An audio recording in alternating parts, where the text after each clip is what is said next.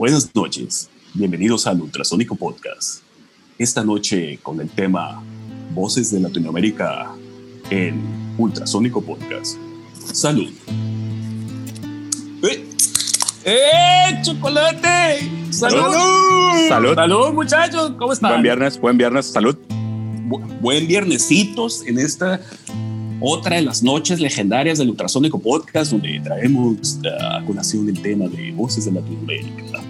En este su podcast cultural del Ultrasónico Podcast. ¿Cómo están? Buenas noches, eh, José.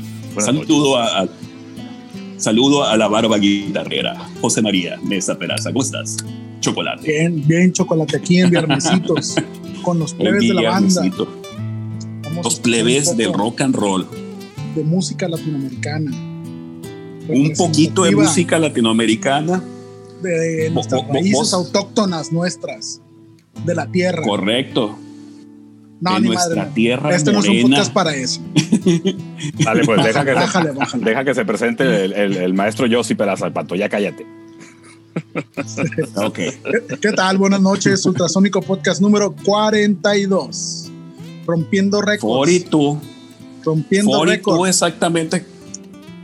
42 que precisamente es el número de la vida, ¿no? Es, es la respuesta a las preguntas de la vida, No. ¿no? el 69 es el número de la vida. Adelante, Yossi. Podcast Hijo de la 42. fregada, coche. Podcast 42, Ultrasónico Podcast. Buenas noches a todos. Pato, gusto saludarte. Miguel, ¿cómo estás? Pasamos los micrófonos para allá. Recibo cámaras y micrófonos a este extremo de la ciudad de Culiacán, Sinaloa, para empezar este podcast 42 en una, en una nueva, nueva emi- emisión de este, eh, esta entrega semanal virtual en audio este, que vamos a, a empezar en este momento, señores. Excelente, excelente. ¿De qué vamos a platicar esta noche, jóvenes? Pato, Vamos a hacer, ahí te va. Ya tenemos 17, los últimos 17, 19 podcasts. Hemos estado eh, trayendo a nuestros invitados, amigos, este, camaradas del rock and roll culichi. Y, este, y se nos hizo prudente hacer esta pausita para retomar otra vez eh, otros temas. Pero vamos a hacer una crestomanía de eh, lo que ha sucedido con nuestros invitados en estos últimos, estos últimos 17 invitados o 16 invitados, si tomamos en cuenta que Calavera estuvo dos veces con nosotros. Y vamos a platicar, a hacer una breve reseña de esto para hacer eh, corte de caja y, y avanzar ¿no? en, en estos grandes temas del rock and roll. Si vamos- a ver, a ver, a ver. a ver. Vamos, vamos recapitulando porque se me hace que, que no es crestomanía, güey. Para empezar, no, no es cristomanía. eh, no, más para atrás. No son vierbuesitos, son viernesitos. Y no es crestomanía, es crestomatía. Crestomatía, hijo de la frega. Me, me- me quise ver O sea, muy elegante. Muy intelectual. Esas pinches palabras que usan los, los que se dedican al marketing de plano. Están muy jodidas. Pero Bueno, a ver, hagamos- a ver, espera, tú. espera, espera, hagam- hagamos memoria. Ultrasónico Podcast empezó, Miguel, ¿en qué año? 2009. Lo, lo inventamos como para presentar nuestro, nuestro ya legendario disco 6, que empezamos a hacer un track, un track por track, que pues obviamente duró este, seis episodios, ¿no? Por allá en el 2009. Empezamos ahí con, con cierto boom de los podcasts en español. Nos tocó por ahí participar en, en una plataforma que se llama Poderato, que tuvo un alcance importante aquel año, ¿no? Así es. Y desde ese entonces, el podcast de Ultrasónico, el Ultrasónico Podcast ha sido un trabajo intermitente en la banda, sin fechas definidas, sin episodios definidos. Transcurren los años y en 2020 Ultrasónico hace dos podcasts al inicio de año y de repente, ¡boom!, llega la pandemia. Es correcto. De hecho, La pandemia nos, adelante. sí, la, la pandemia nos, nos detiene. eh, nos detiene no nada más el trabajo del Ultrasónico Podcast, sino los trabajos que ya se venían realizando desde el año pasado respecto de la grabación de Solar, el que va a ser el disco más reciente de la banda, que está ahorita pues detenido en la tubería, con muy buen avance, pero no está concluido. Y vamos a volver a retomar eso pues cuando se pueda. Ante la imposibilidad de vernos para ensayar, de vernos para tocar, de presentarnos, ante la necesidad de tener el debido cuidado en una contingencia de este tipo, pues todas las actividades de la banda eh, se pararon totalmente, ¿no? Entonces eh, empezamos a platicar, creo que en el último podcast de Ultrasónico antes de este y antes de los invitados que hemos tenido, qué podíamos hacer para estar activos, para poder vernos, para poder platicar. Y no recuerdo cómo estuvo el rollo de decidir hacer invitaciones a nuestros amigos de otras bandas a que vinieran a platicar con nosotros. ¿Tú te acuerdas, Miguel? Fíjate que sí, este, hicimos dos episodios donde platicamos eh, de, lo, de lo que alcanzamos a hacer este año, que no fue poco, pero bueno, si nos ponemos los moños como siempre lo hacemos, pues sí, parece que fue poco, pero pues sí alcanzamos a tocar eh, en una ocasión y alcanzamos a, a, hacer algunas cosillas por ahí referentes también al disco, ¿no? Que como bien dices lo veníamos grabando desde el año pasado, pero pues a raíz de esa circunstancia pues todo se detiene, ¿no? Entonces, obviamente el podcast siempre se trata de, de lo que hacemos en la banda y pues ante la imposibilidad de seguir haciendo cosas en la banda y queríamos hacer el podcast como un recurso para, para seguirnos viendo, para continuar con esta dinámica de, de banda de rock and roll, este, por ahí surgió la idea de invitar de invitar a, a, amigos, ¿no? Este, pues por ahí empezamos basándonos en, los, en las bandas que conocimos por el Culichi Rock Army, que son muy buenos amigos todos este, hoy. En eh, efecto. Incluso hicimos ahí un, un, algunos eventos aparte de los de la Culichi Rock Army que estuvieron muy bien y que pues nos, nos permitieron todavía eh, conocernos más como bandas y coincidir en muchas cosas. Y pues por ahí se dio la idea, ¿no? De, vamos a hacer el podcast y vamos a platicar con nuestros amigos de lo que ellos hacen en sus bandas, con una dinámica muy similar a lo que veníamos haciendo, que era exclusivamente hablar de lo que hacíamos nosotros en nuestra banda en este podcast, ¿no? Así es.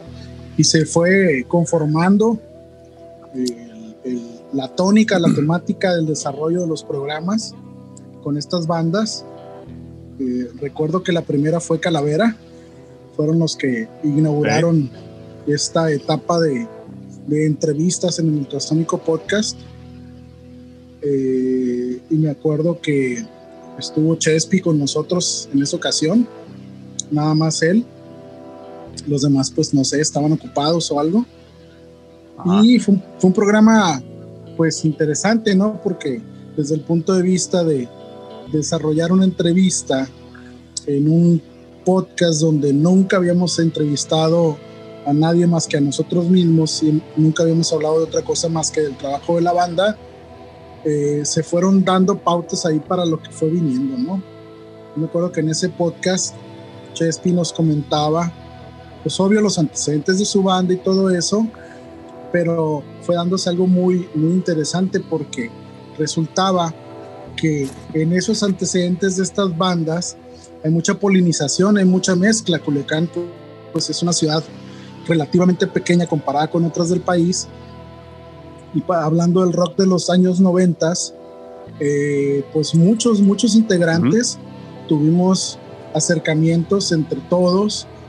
Eh, al estar en bandas que ya no existen, al estar en bandas que formaron parte del antecedente de las bandas que se entrevistaron, al estar en bandas que formaron parte del antecedente incluso de nuestra propia banda y hubo, siempre hubo muchas sorpresas. ¿no? Yo me acuerdo que ese podcast de Calavera dio pauta, nos animó a, bueno, estuvo muy bien esta situación, vamos invitando a otra banda a ver quién se quiere sumar, ¿no? Así es, así es. Pues es empezamos con, con, ellos y hablando, hablando un poquito del, del antecedente de cómo se organizó todo esto eh, pues la, la, tecnología maravillosa, la comunicación al instante que tenemos con estos dispositivos que traemos siempre en la mano, pues nos permitió hacer esa logística, ¿no? De, de invitar a la gente.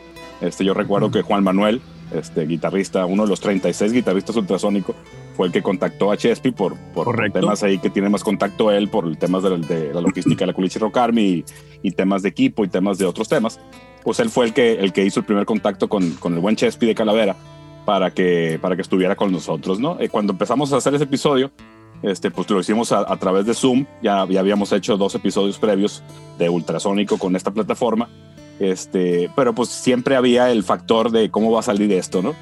Porque el podcast se graba eh, en Zoom, que se puede grabar en video y también en audio, y a raíz del audio pues se, se, se, se surge, el, surge el podcast, ¿no? Entonces pues el experimento resultó exitoso, no hubo ningún contratiempo, y, fluyó muy bien. Este, como bien dices, Josie, pues no teníamos eh, antecedente previo de entrevistar a nadie en, este formato, sobre todo y a distancia, porque siempre el estar viendo una pantalla, a diferencia de los podcasts cuando los hacíamos estando en el estudio con micrófonos este, enfrente y, y interactuando hasta físicamente, porque en la medida que estás platicando, el lenguaje corporal también te, le dice a la contraparte que te quiero preguntar otra cosa y eso, pues siempre le, le agregaba cierta complejidad a este formato, ¿no? Pero pienso que desde el primer episodio se superó y, supimos aterrizar el concepto y pues la, el resultado, pues ahí está en esos 17 episodios que tenemos hoy de ediciones especiales con bandas de amigos, ¿no? Pato. Oye, que, que, curiosamente, este, para la gente que no lo sepa, este, habíamos platicado en años anteriores hacer un podcast relativo al culichi rock army, ¿no? Y, ese fue como que el, antecedente de esa serie de podcasts que, hemos estado realizando. Habíamos platicado, porque estos podcasts pues los hacíamos en vivo, presenciales, en los estudios de Pilote Player Records, y sí nos llegó la idea de, oye, ¿y si hacemos un podcast del culichi rock army donde invitemos a las bandas y nos hablen de esos proyectos?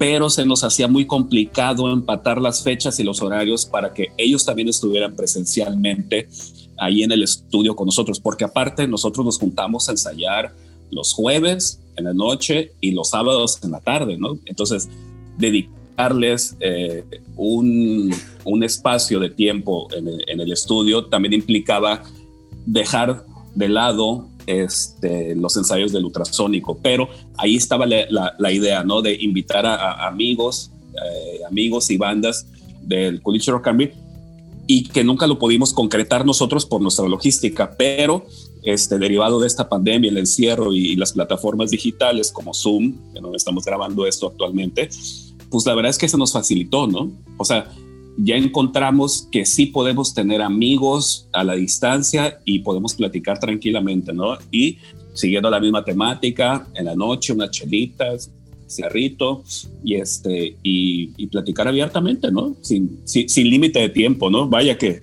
que, ha, habido podcasts muy, muy, muy, largos, ¿no? Podcasts que han durado cuatro horas, pero que aparte le dedicamos una hora antes y una hora después, ¿no? Y que hemos terminado a las dos de la mañana aquí echando la chorcha y la cheve. Sí, el precopeo y el after party. El precopeo. Entonces, pues prácticamente lo que hicimos, hicimos una primera lista de, de, bandas amigas, amigas de, del ultrasónico y, este, y arrancamos con los Calavera porque hemos tenido bastante buena relación con, con, con los muchachos de, Calavera y fue, como nuestra, nuestra primera opción y de ahí surgieron pues invitar a, a Calavera, invitar a, a, los que participamos en el, en el, en el Emergente, el Festival Emergente. dijimos pues ahí vamos viendo qué sale para adelante y vamos siguiendo la invitación con todos y, y, todos realmente han sido bastante accesibles, ¿no? Aunque, aunque sí nos hubiera gustado mucho que estuvieran todos los integrantes de, de, las bandas. Eh, arrancamos pues este primero con Calavera y no más estuvo el Chespi Después tuvimos a. ¿Quién más tuvimos? antes, de, más drama. Antes, antes, de que te brinques y nomás como para hacer una promoción ahí, el episodio de Calavera, el primer episodio de ediciones especiales de bandas invitadas fue el episodio 26. Entonces, invitar a nuestros amigos que nos están escuchando, que si no lo han escuchado, el podcast, este, vayan y lo escuchen porque hay, hay, una buenísima historia de cómo llegó el bajista de Calavera a la banda, que fue, es de, lo que, de las historias que, que cuando menos yo me acuerdo con, con más este, cariño porque se me hizo, se ve bien chistosa, ¿no? Ya la conocíamos de historia previamente al podcast, pero siempre cuando te la vuelven a contar te vuelves a reír, es, inevitable, ¿no? Ah, la del Francisco, sí, la del Francisco, que de pronto... no la cuentes, no la cuentes, no la cuentes. No, la cuento, no, está bueno. no, está bueno. Vayan, escuchen el podcast, señores, si no lo han escuchado, por favor. Episodio 26 con Calavera. Oye, pero e, es, increíble esa historia porque te la cuenta y dices, no es cierto, esa cosa tuvo que haber pasado. A, lo mejor vieron una película de una banda de rock donde sucedió esa historia y es que la quedaron. Sí, y, se la copiaron ellos, ¿no? Pero ya después ves al bajista y dices, pues sí, a lo mejor sí es, ¿no? O sea, sí, sí sucedió, ¿no? Está muy curiosa esa historia de, de cómo eh, eh, eh, Francisco entró a, a, tocar el bajo con ellos, ¿no? Es correcto. Y ahí nos pasamos al episodio 27 con nuestros amigos de Silencio Infinito, un, un power trio de, de, de, rock alternativo de Culiacán, potente, este, que tiene muy bien hecho ya su estilo. esa ocasión, si se acuerdan, pues empezamos este podcast en junio, en plenas lluvias, y por ahí hubo un factor ahí raro de que ellos estaban ensayando en la casa del baterista y se les fue la luz. Entonces el buen Chimizu, bajista vocalista de, Silencio Infinito, se tuvo que mover a su casa, pero únicamente él, para poder tomar la transmisión, que empezó un poquito tarde, pero, pero pues nada que no se pudiera resolver, ¿no? Entonces, eh, eh, en esa ocasión con Silencio Infinito, en el episodio 27, este, también, también eh, nada más estuvo Chimizu, ¿no?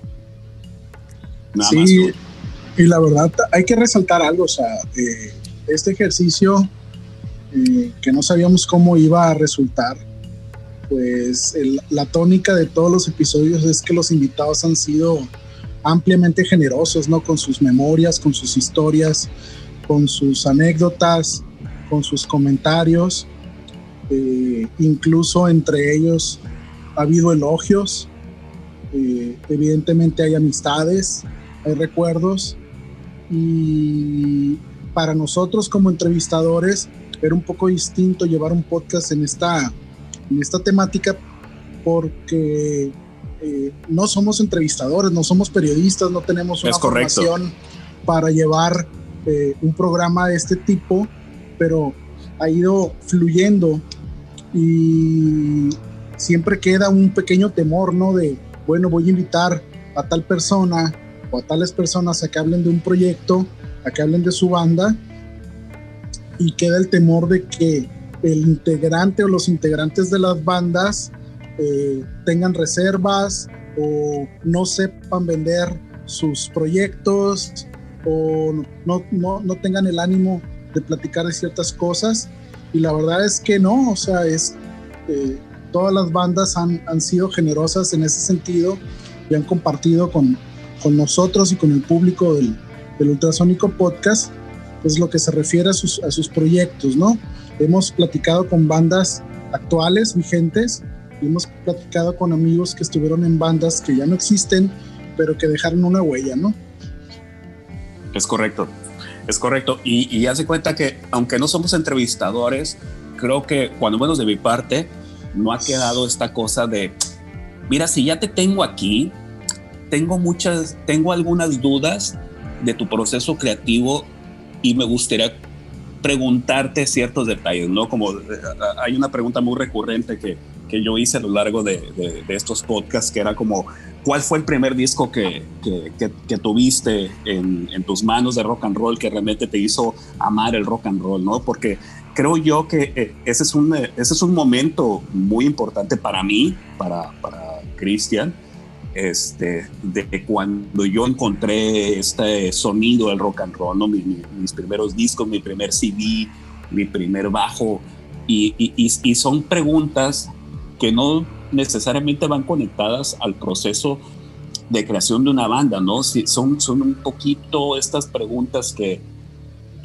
que conectan con la historia personal de los integrantes, ¿no? Y entonces hemos tenido, por ejemplo, varios que han contestado que que sus primero, su primer disco fue el de Thriller, ¿no? Creo que tenemos como tres gentes por ahí que, que comentaron que, que, que, su primer disco fue Thriller, ¿no? Entonces, igual, pues, este, es, es, ese tipo de detalles tan, tan de fondo que fue la chispa que detonó, que dijeron, yo voy, yo quiero hacer una banda de rock, yo quiero tocar, y que todo terminó, pues, en, en, donde están ahora, pues, estos, estos cuates, ¿no? Que pues ahora los pueden escuchar en Spotify. Que por cierto, by the way, tenemos en, Spotify una lista, un list de los temas de, que, que ellos tienen en, en, Spotify, ¿no? Ahí, este, para que sigan nuestras redes sociales y este, para que puedan localizar y puedan tener en un playlist, pues, algunos de los, de, los temas que se han estado este, publicando aquí en, sí, los no, al final de los podcasts. Hay que aclarar que en ese playlist, Pato, eh, no están todas las canciones que hemos escuchado en los episodios, porque no todas las canciones están en, plataformas, ¿no? Entonces, señor.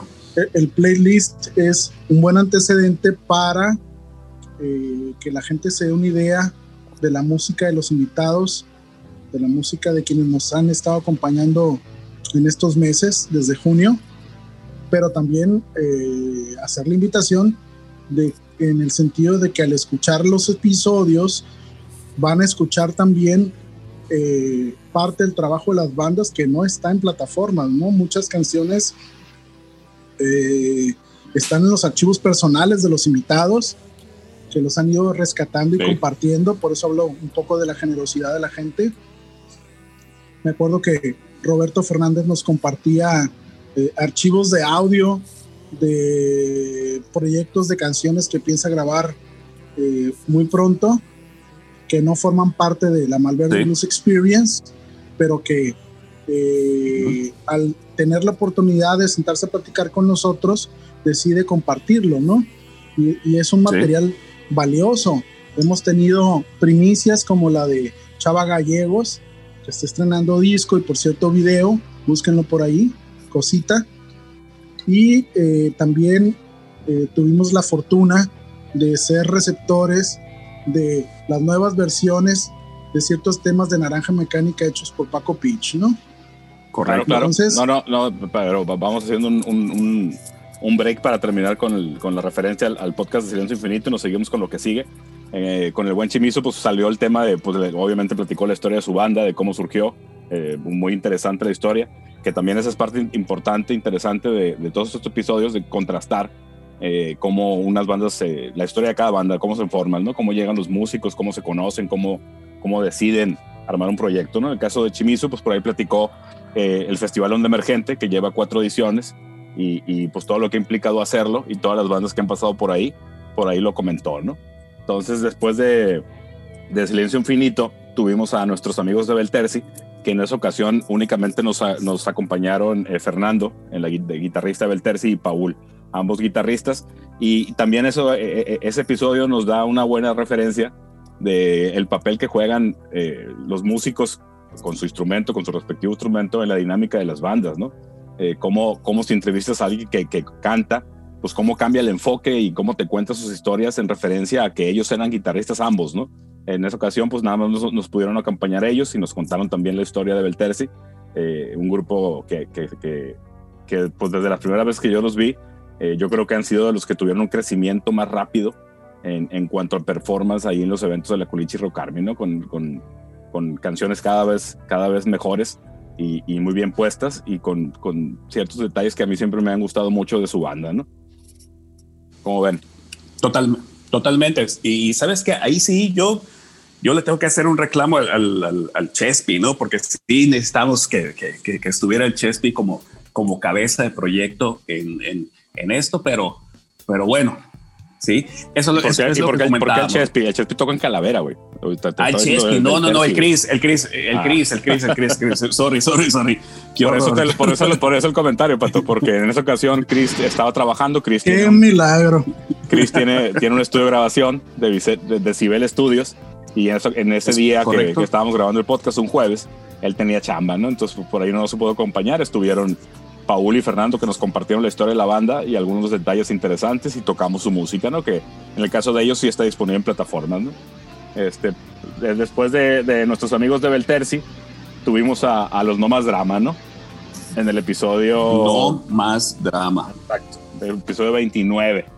Ahí sí nos acompañaron los, los, los tres, los tres integrantes de, del proyecto y ahí sí cambia un poquito la dinámica porque ahí tuvimos las versiones pues del que canta y también toca la guitarra y del guitarrista y del, baterista, ¿no? Ahí te enteras muy bien de la dinámica de cómo juegan ellos en su, en su proyecto, ¿no? Eh, en, ese podcast eh, me, acuerdo, eh, me acuerdo bien que pues los, motivamos, ¿no? A que subieran su, su, música a Spotify porque estaban un poco escépticos de subir la, la música por factores que, que, pueden escuchar el podcast para conocer. Y, y a, las pocos, a, los, a los pocos días pues subieron su material a, a, Spotify, ¿no? Sí, es correcto. Estabas platicando, por ejemplo, de, los orígenes del nombre, que es lo que yo me acuerdo, porque me echaron mucha, mucha carreta. Este, que según ustedes, les, yo les eché carreta por su nombre, pero no, nada, nada más alejado de la verdad. ¿no?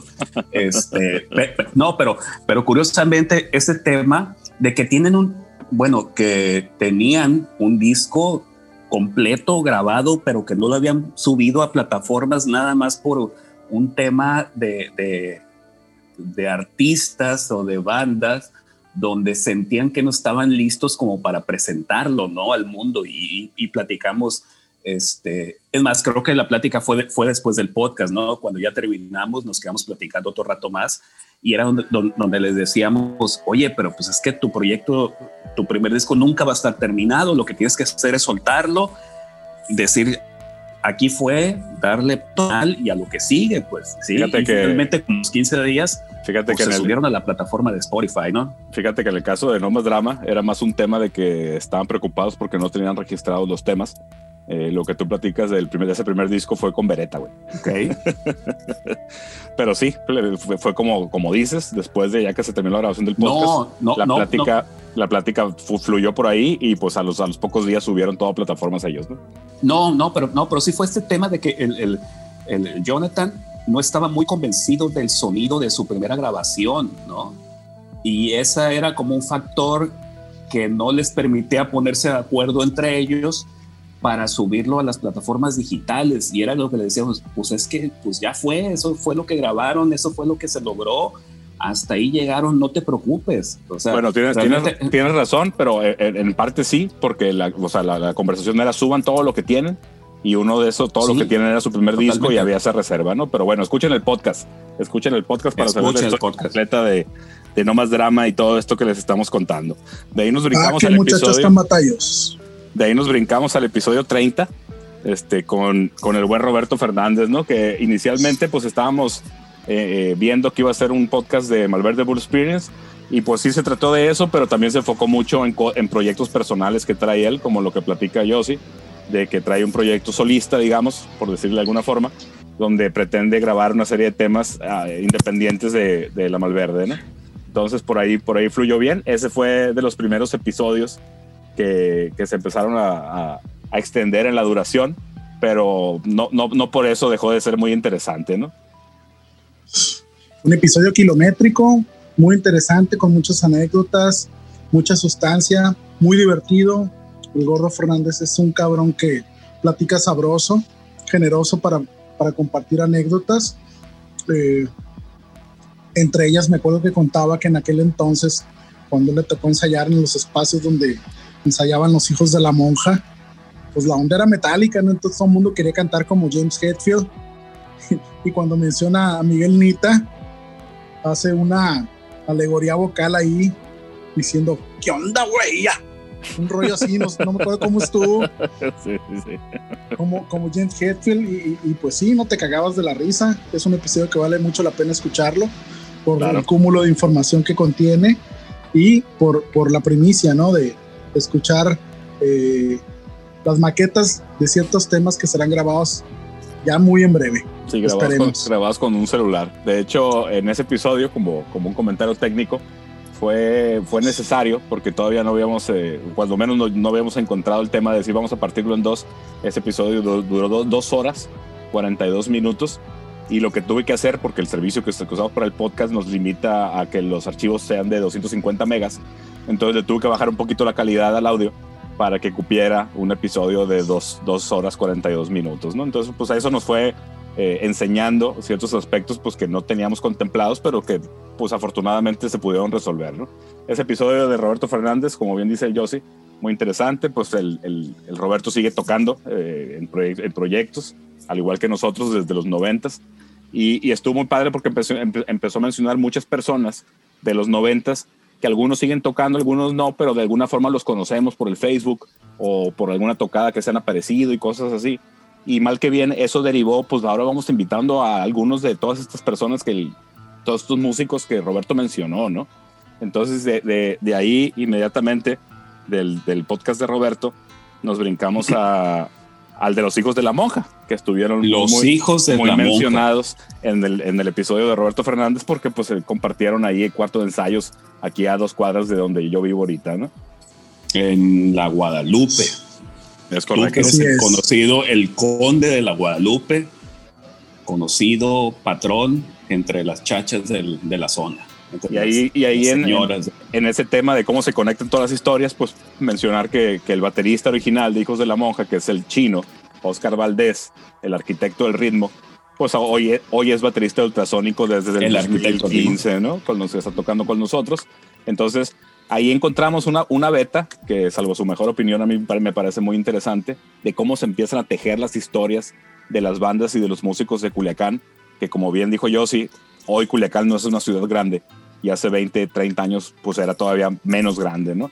Entonces de alguna forma todos nos conocíamos, esta, esta, esta, este gusto por el rock and roll de alguna forma nos relacionó a unos más, a otros menos, pero al final del día todos nos conocemos y esa parte se empezó a tejer interesante de cómo se empezaron a tejer las historias de las bandas y de los músicos que en algún momento pues coincidieron en ciertas bandas y luego en otras y, pues eh, eh, aquí ultrasónico con el baterista de los hijos de la monja tocando con nosotros, ¿no? Uh, es correcto. hubo, sigue habiendo y seguirá habiendo piratería de músicos.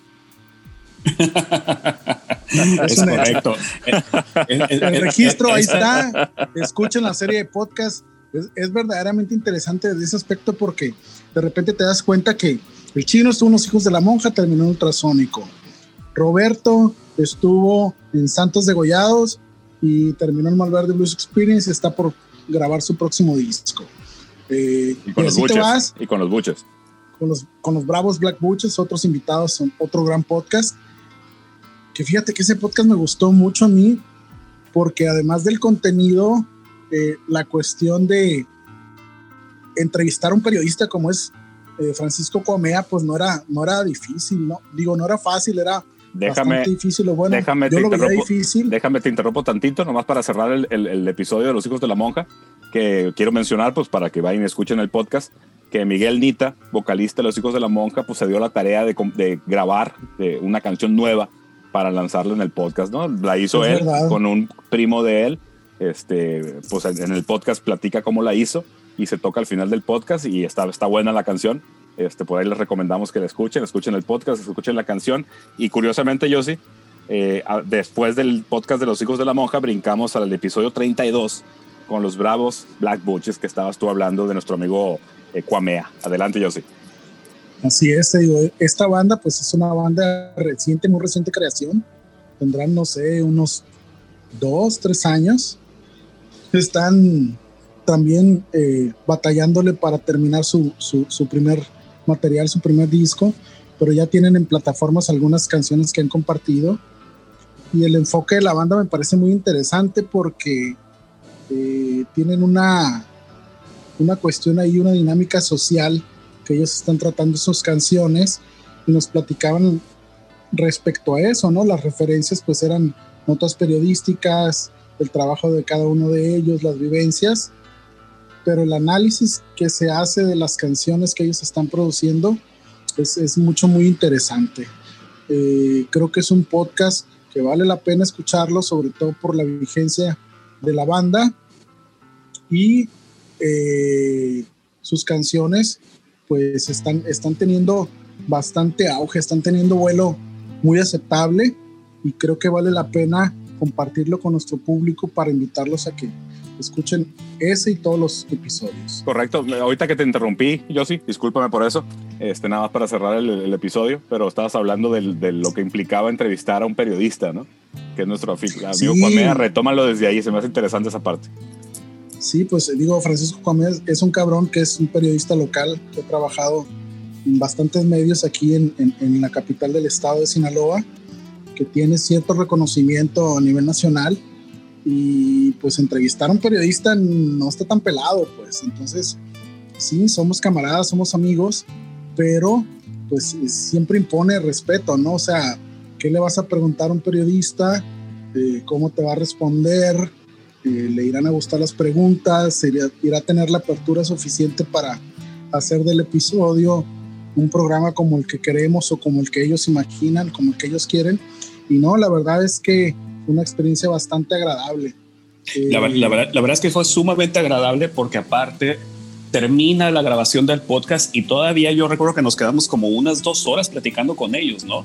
Aprovechando este acercamiento de, pues tengo un periodista aquí que está metido mucho en el... son dos. En, los, o sea, son dos, el, el, el, el Ociel y, y Cuamea, y ahí estaba también Heber y este, que están tan metidos en el, en el centro del ajo y era como de, esa es la oportunidad que tengo para hacerte preguntas que difícilmente le voy a preguntar a alguien más, ¿no? Y, y me acuerdo que nos extendimos en, en, la noche nos seguimos echando cheves y, y, le preguntábamos, pues, ¿cómo consiguen las notas? ¿Cómo es que consiguen esos datos? ¿Cómo es que hay esta serie de, de informantes, ¿no? Que de pronto ves, pues, el, el, el, el reportero, pues, no está parado en, una garita de policía esperando la nota, ¿no? Entonces le preguntas, oye, ¿y cómo te enteras de, los asesinatos, los accidentes? Y, y, nos empezó a contar, ¿no? Pues sea así, sea así. Entonces estuvo muy, muy padre la plática, eh, eh, este, ya con ellos, ¿no? O sea,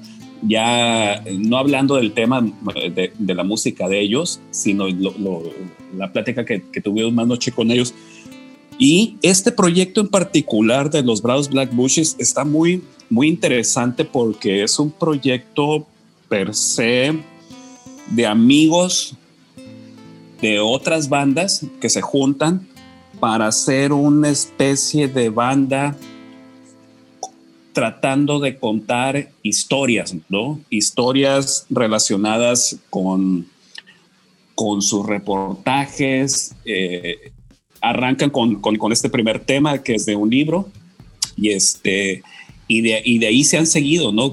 Grabando temas de ellos, pero tratando de contar esas historias, que estos cuates tienen un chingo de historias, ¿no? Vaya, en, por, por, por, el medio en el que trabajan y en, el que viven 24/7, ¿no? Pero, claro, pero, pues tienen, tienen para aventar historias para arriba y, y las están musicalizando, ¿no? Esas historias. Entonces seguramente va, va, a haber muchas letras, va, va a haber mucho son historias que, por ejemplo, por ejemplo, yo no me animaría a contar en una canción, pero bueno, este, para eso, para eso tenemos la fortuna de que haya diferentes bandas y diferentes proyectos que con diferentes enfoques que vengan a reconocer todo ese tema. Fíjate que en el backstage, como bien dices, ya después de que se terminó la grabación, este, curiosamente, este, Ociel me dijo, oye, güey, es que yo audicioné para los cinco menos. Y yo no me acordaba, güey. Y, fíjate, no, güey, es que fíjate que es bien raro. Pues yo me acuerdo mucho, eh, este, de, pues obviamente de, los procesos de las bandas, porque pues eran mis bandas, ¿no? Incluidos ATM 5 menos y luego Ultrasónico. Y de ese dato yo no me acordaba, ¿no? Que Osiel estuvo oyendo un par de veces a, al cuartito todavía en la casa de mi mamá. A, a, a, tratar de, de, armar algo, ¿no? Pero pues fue, fue muy efímero, pero él sí se acordaba y yo no y ahí se me dio un poquito de, de, pena porque te digo, es raro que no me acuerdo yo de un dato de, pues, de, mi banda, pues, o sea, de lo que era mi banda en, en, aquellos, en aquellos, años, ¿no? Pero estuvo chido. Para, para, que veas que la memoria es algo muy significativo, muy, muy complicado, muy puntual en algunos casos, no tanto en otros, pero creo que el ejercicio de la entrevista a las bandas ha sido valioso por eso, ¿no? Se ha generado un registro de una serie de cosas, situaciones, anécdotas y canciones que de otra manera seguirá existiendo en la memoria de quienes estuvieron ahí y participaron, pero que ahora, gracias a que están las entrevistas en estos episodios, la gente puede conocer, ¿no?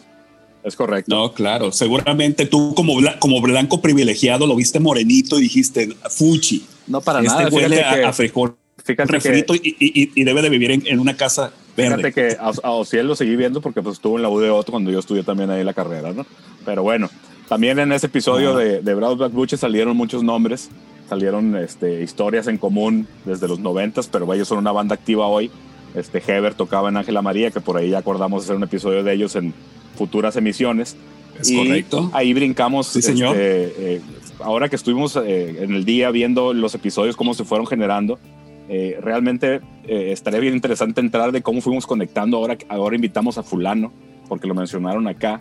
Y, y, te digo, para no entrar en mucho detalle, el, el, siguiente episodio fue de Salvador Gallegos, que es de mis episodios consentidos porque fue una gran sorpresa para, para, nos, para mí, cuando menos, no sé, para ustedes ahorita lo, lo comentan, porque pues nos sorprendió que cuando le dijimos la invitación, permíteme, cuando le hicimos la invitación me dice, ah, mira, es que estoy haciendo música nueva, ahí les va.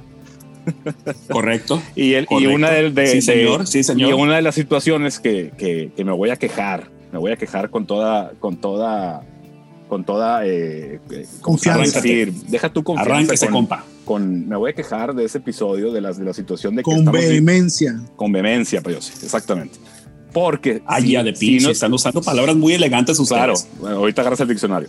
Eh, porque si ese episodio, si ese tema de la pandemia, si este tema de la pandemia no hubiera, no, no, hubiera ocurrido, el episodio de Chava Gallegos lo hubiéramos grabado ahí en Matachín. Con todo lo que implica, totalmente. ¿no? No, no, espera, espera, espera, espera. Momento, esencias, plebes, esencias.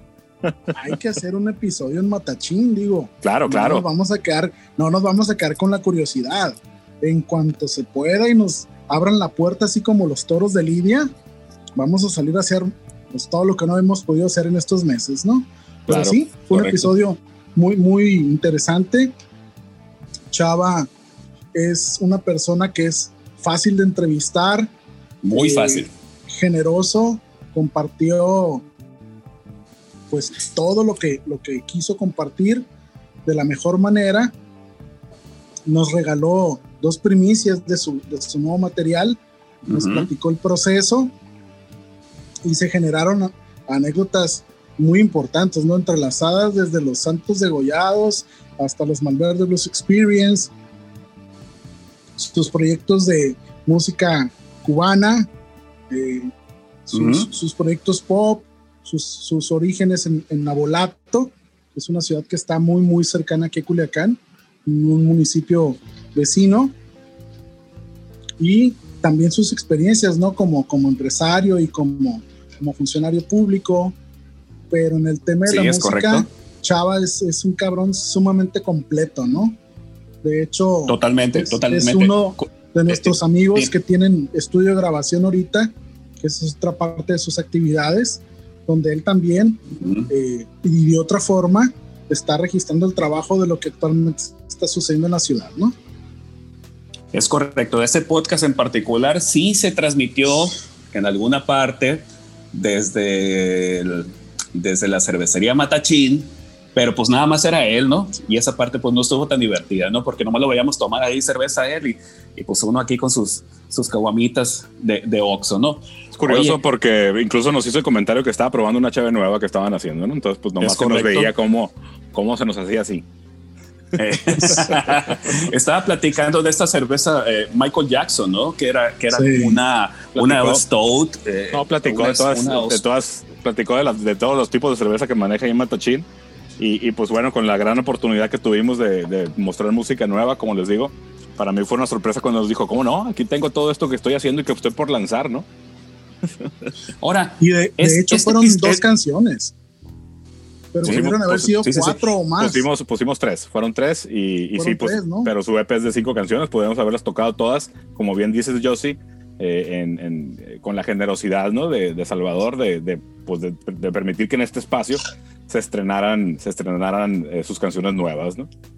No, y luego da gusto porque él se emocionó cuando le pedimos las canciones para, para ponerlas en el podcast, inmediatamente accedió, se notaba muy complacido más nosotros, por supuesto, y seguramente el público que, que ha escuchado el episodio, que es uno de los episodios más escuchados, por cierto, pues le ha de haber generado bastantes eh, buenos comentarios a él y, por supuesto, pues nosotros también muy contentos de, participar un poquito en, en, la difusión de este material de él, ¿no? Claro, fíjate que Chava, Chava fue de los que más eh, eh, compartió su episodio del podcast, lo compartió un chorro, un chorro de veces en sus redes sociales y en buena medida yo pienso que por ahí, por ahí se da el resultado, es evidente, de por qué, por qué se logran tantos plays, ¿no? Y para cederte los micrófonos, Pato, hacerle el comercial de, de Chava, su estudio se llama Indie Ground Studios y pues para quien tenga necesidad de grabar, este, pues ahí está, eh, ahí está en Facebook, con en Facebook y por ahí lo pueden contactar si quieren grabar,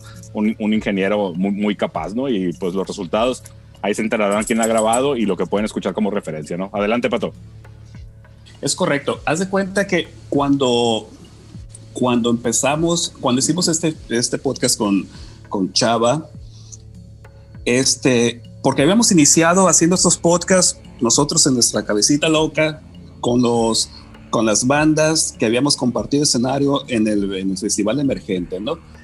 Pero cuando empezamos a conectar estas historias que ahorita platicamos, cómo se fueron dando eh, los podcasts y llegamos al Chava, pues prácticamente yo a Chava lo conocía como pues un músico de otra tribu, por, porque esto que platicas de, de, los hijos de la monja y lo que platicamos de cómo era la música rock and roll en los noventas, pues básicamente éramos tribus que de pronto conectábamos con algún integrante, esto que platicas de, del chino, que era de la tribu de, de, los hijos de la monja y toda su bolita de amigos, y nosotros éramos, no sé, los cinco menos o los ultrasónico, y, y ahora ya con el, con el tiempo, pues el, el, chino toca con nosotros, pero eran como, éramos en ese momento como muchas tribus. Yo recuerdo al Chava como un músico, pero de otra tribu, pero ya, pero ya que lo tenemos aquí en el podcast y empieza a contar todas sus historias, como bestia, güey, este vato tiene un, un bagaje musical y tiene este, toda esta trayectoria con todas estas bandas, con todo este proceso creativo y, y, y todo lo que ha, ha surgido eh, a lo largo de, de, de, su historia como músico y ahora como productor. Es, este, bastante interesante, ¿no? ¿no? No necesariamente la gente que invitábamos éramos, eran gentes que nosotros conociéramos totalmente su historia. Realmente nos impresionó mucho este, algunas partes de, de, de, sus historias, ¿no? al igual que la gente que nos escucha o que ha estado escuchando esos podcasts, nosotros también nos enteramos de cosas que no sabíamos, ¿no? De, ellos, ¿no? Y, y, y, para mí, el, el Chava fue... Eh, fue un, el, podcast del Chava fue eso, precisamente, ¿no? De, enterarme de, tantas cosas que él hacía que yo no tenía este registro. Otra parte muy curiosa del, del, del, del, podcast del Chava, que es, que es de los que tiene más plays, este, estamos revisando ayer o ahora en la mañana esta dinámica que encontramos, Miguel, de que la gente descarga el podcast pero se va como al final del podcast para escuchar el tema, ¿no? Porque, porque casualmente creo que es un tema que no está en Spotify, ¿no? No, sí lo subió, sí lo subió, pero en, el momento que sacamos el podcast, pues la, única forma de escuchar las canciones de Chava era el podcast, ¿no? Todavía era el podcast, exactamente, ¿no? Duró en, lanzarlo, ¿no? Y sí, como bien dices, sí, este, la parte interesante de este ejercicio es que cuando estamos entrevistando a la gente, nosotros también somos público, ¿no?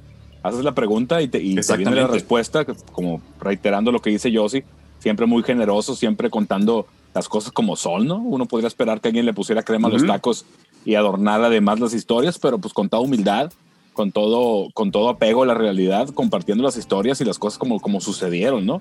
Y, y fíjate que en, resumen con Chava, a raíz de que nos compartió las canciones, pues eh, a, a, raíz de la música, pues yo encontré muchas cosas en común de influencias y de formas de trabajar que en el, en el transcurso del podcast pues las, las, confirmé en base a las preguntas que, que le estuvimos haciendo, ¿no? Entonces, ahorita, ¿qué les parece? No, aparte, un ah, sí, por supuesto, Pato, adelante.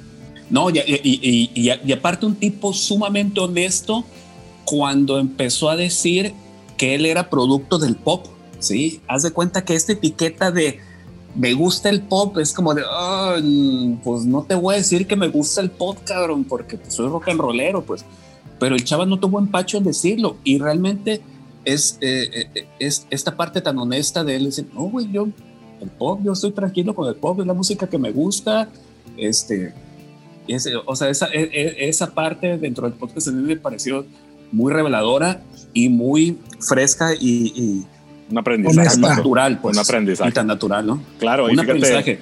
y claro, como, como, como lo venimos haciendo, pues escuchen el episodio de Chava Gallegos, que es el episodio 33, episodio 33 con Chava Gallegos. Escúchenlo para que terminen de enterarse de todo esto que platicamos ahorita. ¿Y qué les parece si en este momento lanzamos, eh, pasamos a un momento musical, muchachos? Momento musical. Adelante. ¿Qué vamos a escuchar, Miguel? Vamos a escuchar Martes Ambiental, que es un tema de nosotros, de nuestro disco Algo, uno de los, de los favoritos de la banda. Y, pues para quien no lo conozca, pues para que lo conozcan, ¿no? gracias a este electrónico podcast con esta nueva audiencia que hemos logrado captar este, desde junio que empezamos con este ejercicio. Entonces escuchamos Martes Ambiental de Ultrasonico Band eh, en este momento. Adelante. Adelante, arránquense. Regresamos, vamos.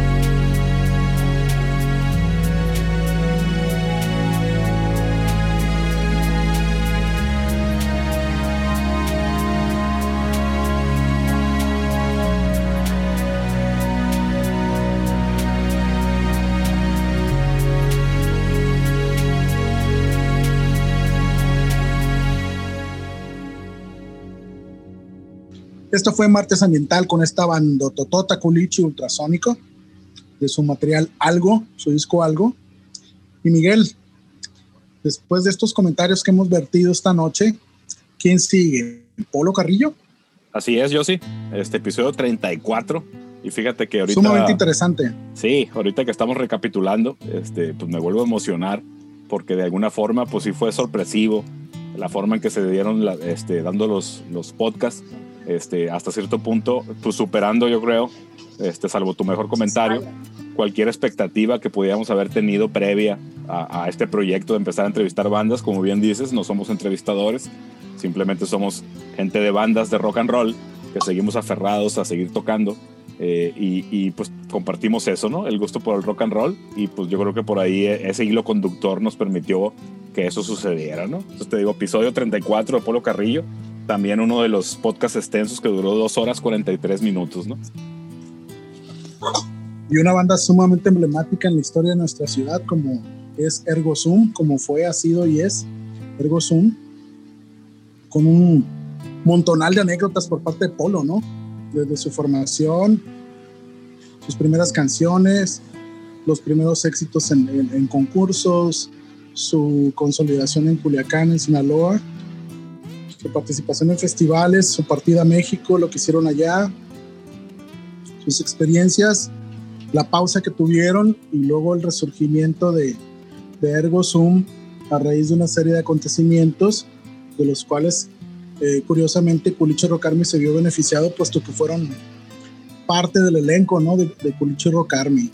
Y, y, y, quiero decir que con Polo se logró una entrevista bastante redonda, ¿no? O sea, Polo es un tipo muy sencillo, se nota que es una persona chambeadora, es otro de nuestros amigos que también tiene estudio de grabación aquí en la, en la ciudad y él está apoyando pues a bandas de, gente mucho más joven, mucho más joven que nosotros, además de apoyar pues a los amigos de, toda la vida, ¿no?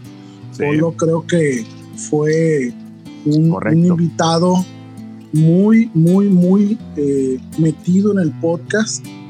Eh, aguantó todas las preguntas, aguantó la duración. Fue un, episodio bastante largo, este, pero creo que se logró algo muy, muy importante porque creo que Ergo Sum es una banda que merecía tener un registro de muchas situaciones que solamente Polo puede saber porque a él le tocó vivirlas en el sentido de no solamente platicar de la historia de una banda a partir de sus discos, sino de todo lo que sucede al interior de la propia banda, ¿no?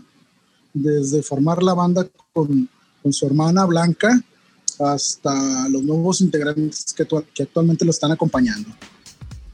Totalmente. Fíjate que también eh, siguiendo en, este tenor de la generosidad y la humildad, que ha sido también un, algo a resaltar en todos nuestros invitados.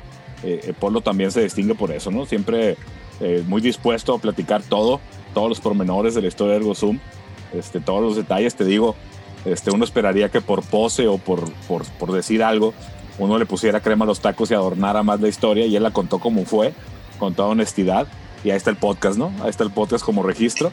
Y por ahí escuchamos también pues, de, de sus canciones. Ergo Zoom es de los grupos cuilichis que incluso lograron que sus canciones sonaran en la radio local con, con cierto éxito, ¿no? Entonces, ese es un antecedente que a lo mejor eh, se pierde en el tiempo, pero en su momento, pues yo creo que fue bien importante que una banda local, local lograra sonar en radio, ¿no? Y, incluso que, que, gente que no estuviera muy relacionada con el rock and roll y la fregada, este, se interesara por, por, por un tema de ellos como, como fue Lágrimas o como fue Estás loco tú, ¿no? Así es que por cierto, esa es una anécdota buenísima que sucede durante el episodio. Ajá, controversial. los invitamos a que les, controversial, y los invitamos a que le escuchen porque no tiene desperdicio, ¿no?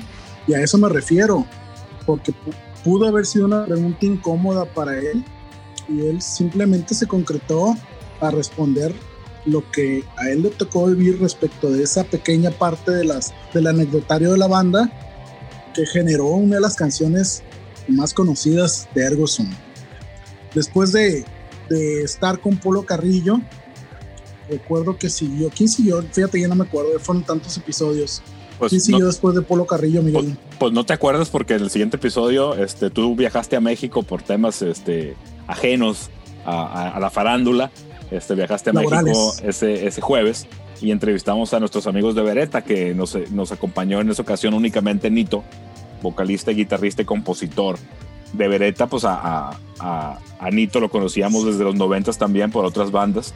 Y, y, pues en estos últimos años pues hemos tocado un par de veces con ellos y, y pues ya, los, ya lo conocíamos, ¿no? Entonces eh, era, era un, fue un podcast eh, en confianza, digamos, este, pero obviamente había muchas cosas por, por, platicar que nosotros no conocíamos porque pues si no lo platican los actores, pues tú no te enteras, ¿no?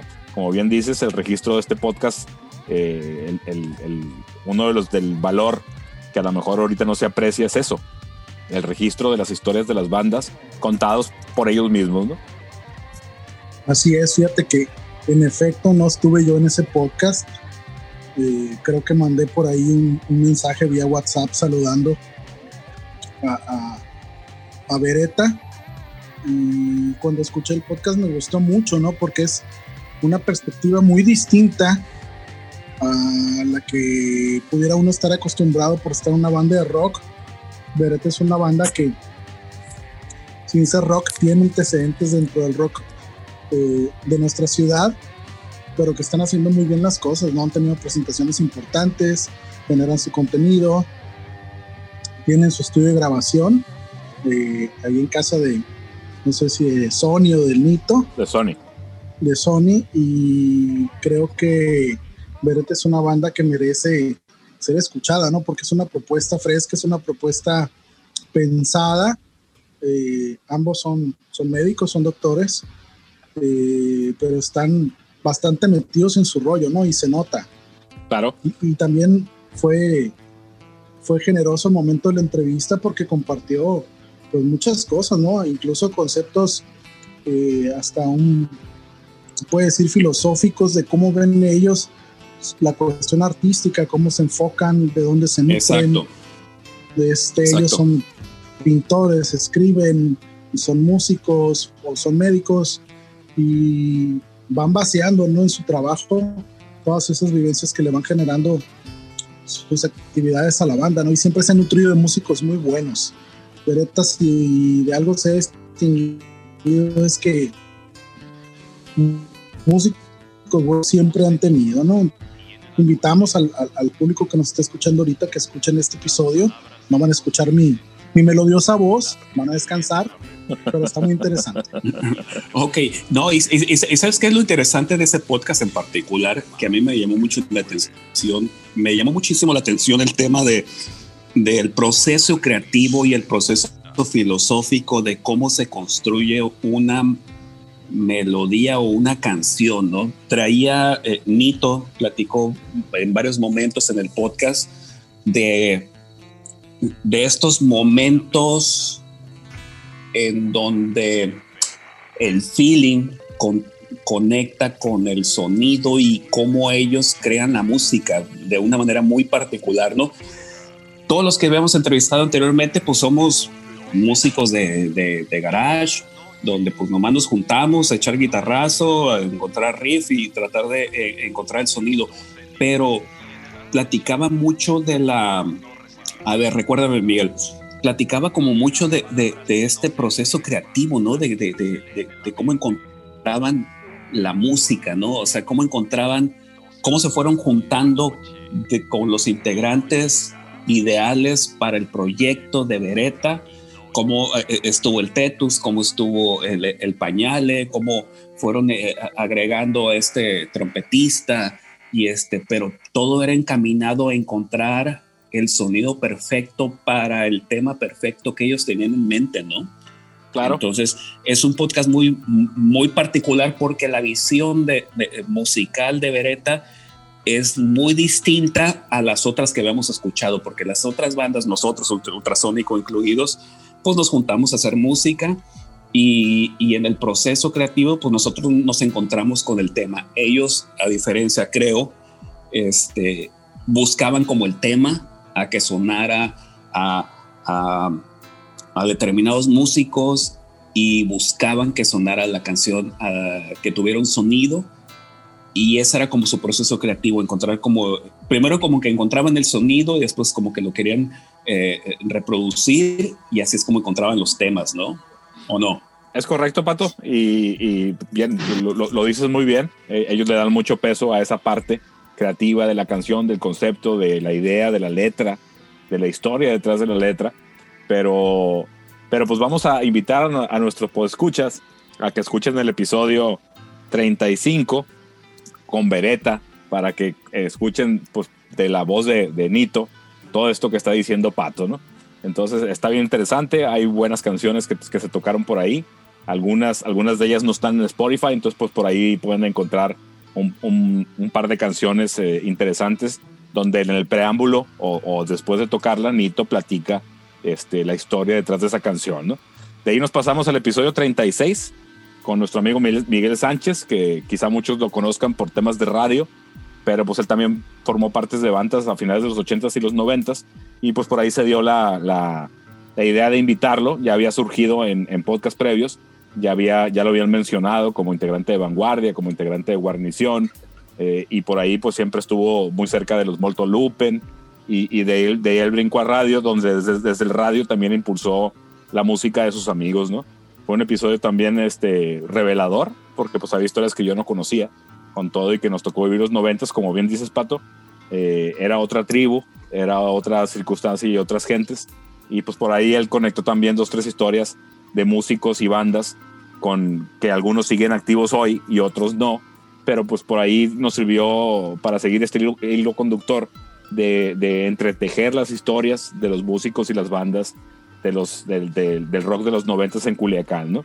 Entonces... Es curioso, es, es, es, curioso porque este podcast en particular estamos entrevistando a un entrevistador de la radio, ¿no? Es correcto. Entonces, eh, eh, habíamos platicado de, pues vamos invitando al, al, Miguel Sánchez, lo conocemos, lo tenemos en el radar y seguramente pues, pues nos va a platicar un chingo de historias, pero es bien curioso porque eh, este podcast, él está del otro lado en donde nosotros le empezamos a preguntar cosas y resultó que, que, que no era tan, tan, tan suelto, ¿no? Para, para platicar, ¿no? O sea, como que, como que nunca se esperó que le preguntáramos detalles tan, tan, tan a fondo y de pronto no era tan suelto para platicar, ¿no? El, el podcast no tiene desperdicio, ¿no? Pero, pero, o sea, sí los dijimos, ah, pues vamos a invitar a Miguel Sánchez y pues prácticamente él va a hablar pues todo el podcast y pues no, nos va a hacer la chamba, pero no, realmente estuvimos como es, no, escarbando, escarbando, escarbando. Sí, yo, yo, también esperaba que nos volteara la tortilla y nos, nos terminara entrevistándola a nosotros. Ah, ¿no? eso, pero, exactamente. Pero no, no, sucedió. Este, de hecho, este, en buena medida, eh, invitarlo, pues ya sabíamos a lo, que, a lo que nos enfrentamos y también fue una sorpresa, ¿no? Porque también salieron datos que no conocíamos, ¿no? Yo sí. Sí, eh, con Miguel fue una buena experiencia. Este, pues es una persona que, se ha desarrollado mucho en los medios de comunicación. Eh, es un muy buen fotógrafo, por cierto, y eh, creo que también fue generoso, ¿no? Digo, si su participación en bandas fue hasta cierto punto más corta, nunca se desconectó del todo, ¿no? Y, hay anécdotas muy valiosas, ¿no? Se me viene a la mente ahorita comentar respecto del episodio con Miguel, que uno de los integrantes de las bandas donde estuvo Miguel, que es Miguel Tapia, tocayo tuyo Miguel, ahorita está generando un boom tremendo en Europa como escritor. Le están publicando, le está ganando premios.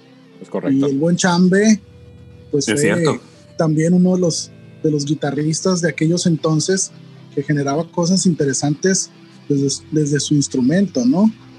Eh, creo que fue un podcast bonito, fue un podcast eh, complicado para nosotros que no somos entrevistadores, encontrarnos con Miguel que hasta cierto punto fue eh, reservado, pero nunca, nunca dejó de responder y, y, y, puntualizar las cosas, ¿no? Después de Miguel, ¿quién nos acompañó, Miguel? Fíjate que ahí nos pasamos este, con nuestro amigo Paco Pitch, eh, vocalista de Naranja Mecánica. Eh, buen Paco Pitch. Fíjate que también fue una sorpresa porque nos encontramos con, con, una realidad del lado de él que no era únicamente platicar de la nostalgia y de la historia de una banda que hizo cosas bien importantes a finales de los noventas, eh, salida de Culiacán, llegando a, alturas que, que, pues todo mundo soñábamos en aquel entonces. ¿Qué pasó? Eh, pero pues estuvo bien padre porque pues también nos presentó música nueva. Eh, en, en, un, en, una, en una situación similar a lo que pasó con Salvador Gallegos, ¿no? Que también nos mandó música nueva y eso pues te, da, te cambia completamente la dinámica de un episodio, ¿no? Ese, ese podcast en particular del Paco Pitch, cuando lo estamos platicando antes de, de, de tener ya el Zoom, estamos platicando nosotros de, bueno, vamos a entrevistar, vamos a invitar a Paco Pitch, pero no sabíamos qué tanto le podíamos preguntar de la naranja mecánica, ¿no? O sea, traíamos como esa duda de, güey, el vato querrá hablar de la naranja mecánica, a lo mejor está bien harto de hablar de la naranja mecánica. Realmente, realmente la invitación era pues, para ver qué es lo que estaba haciendo, qué es lo que está haciendo actualmente, ¿no? Es correcto. Pero, pero muy curioso porque sí le dijimos antes, antes de empezar a grabar, le dijimos, oye, pues, si no quieres hablar de la naranja mecánica, sí te vamos a preguntar de la naranja mecánica porque evidentemente es parte de, de, de, tu historia, ¿no?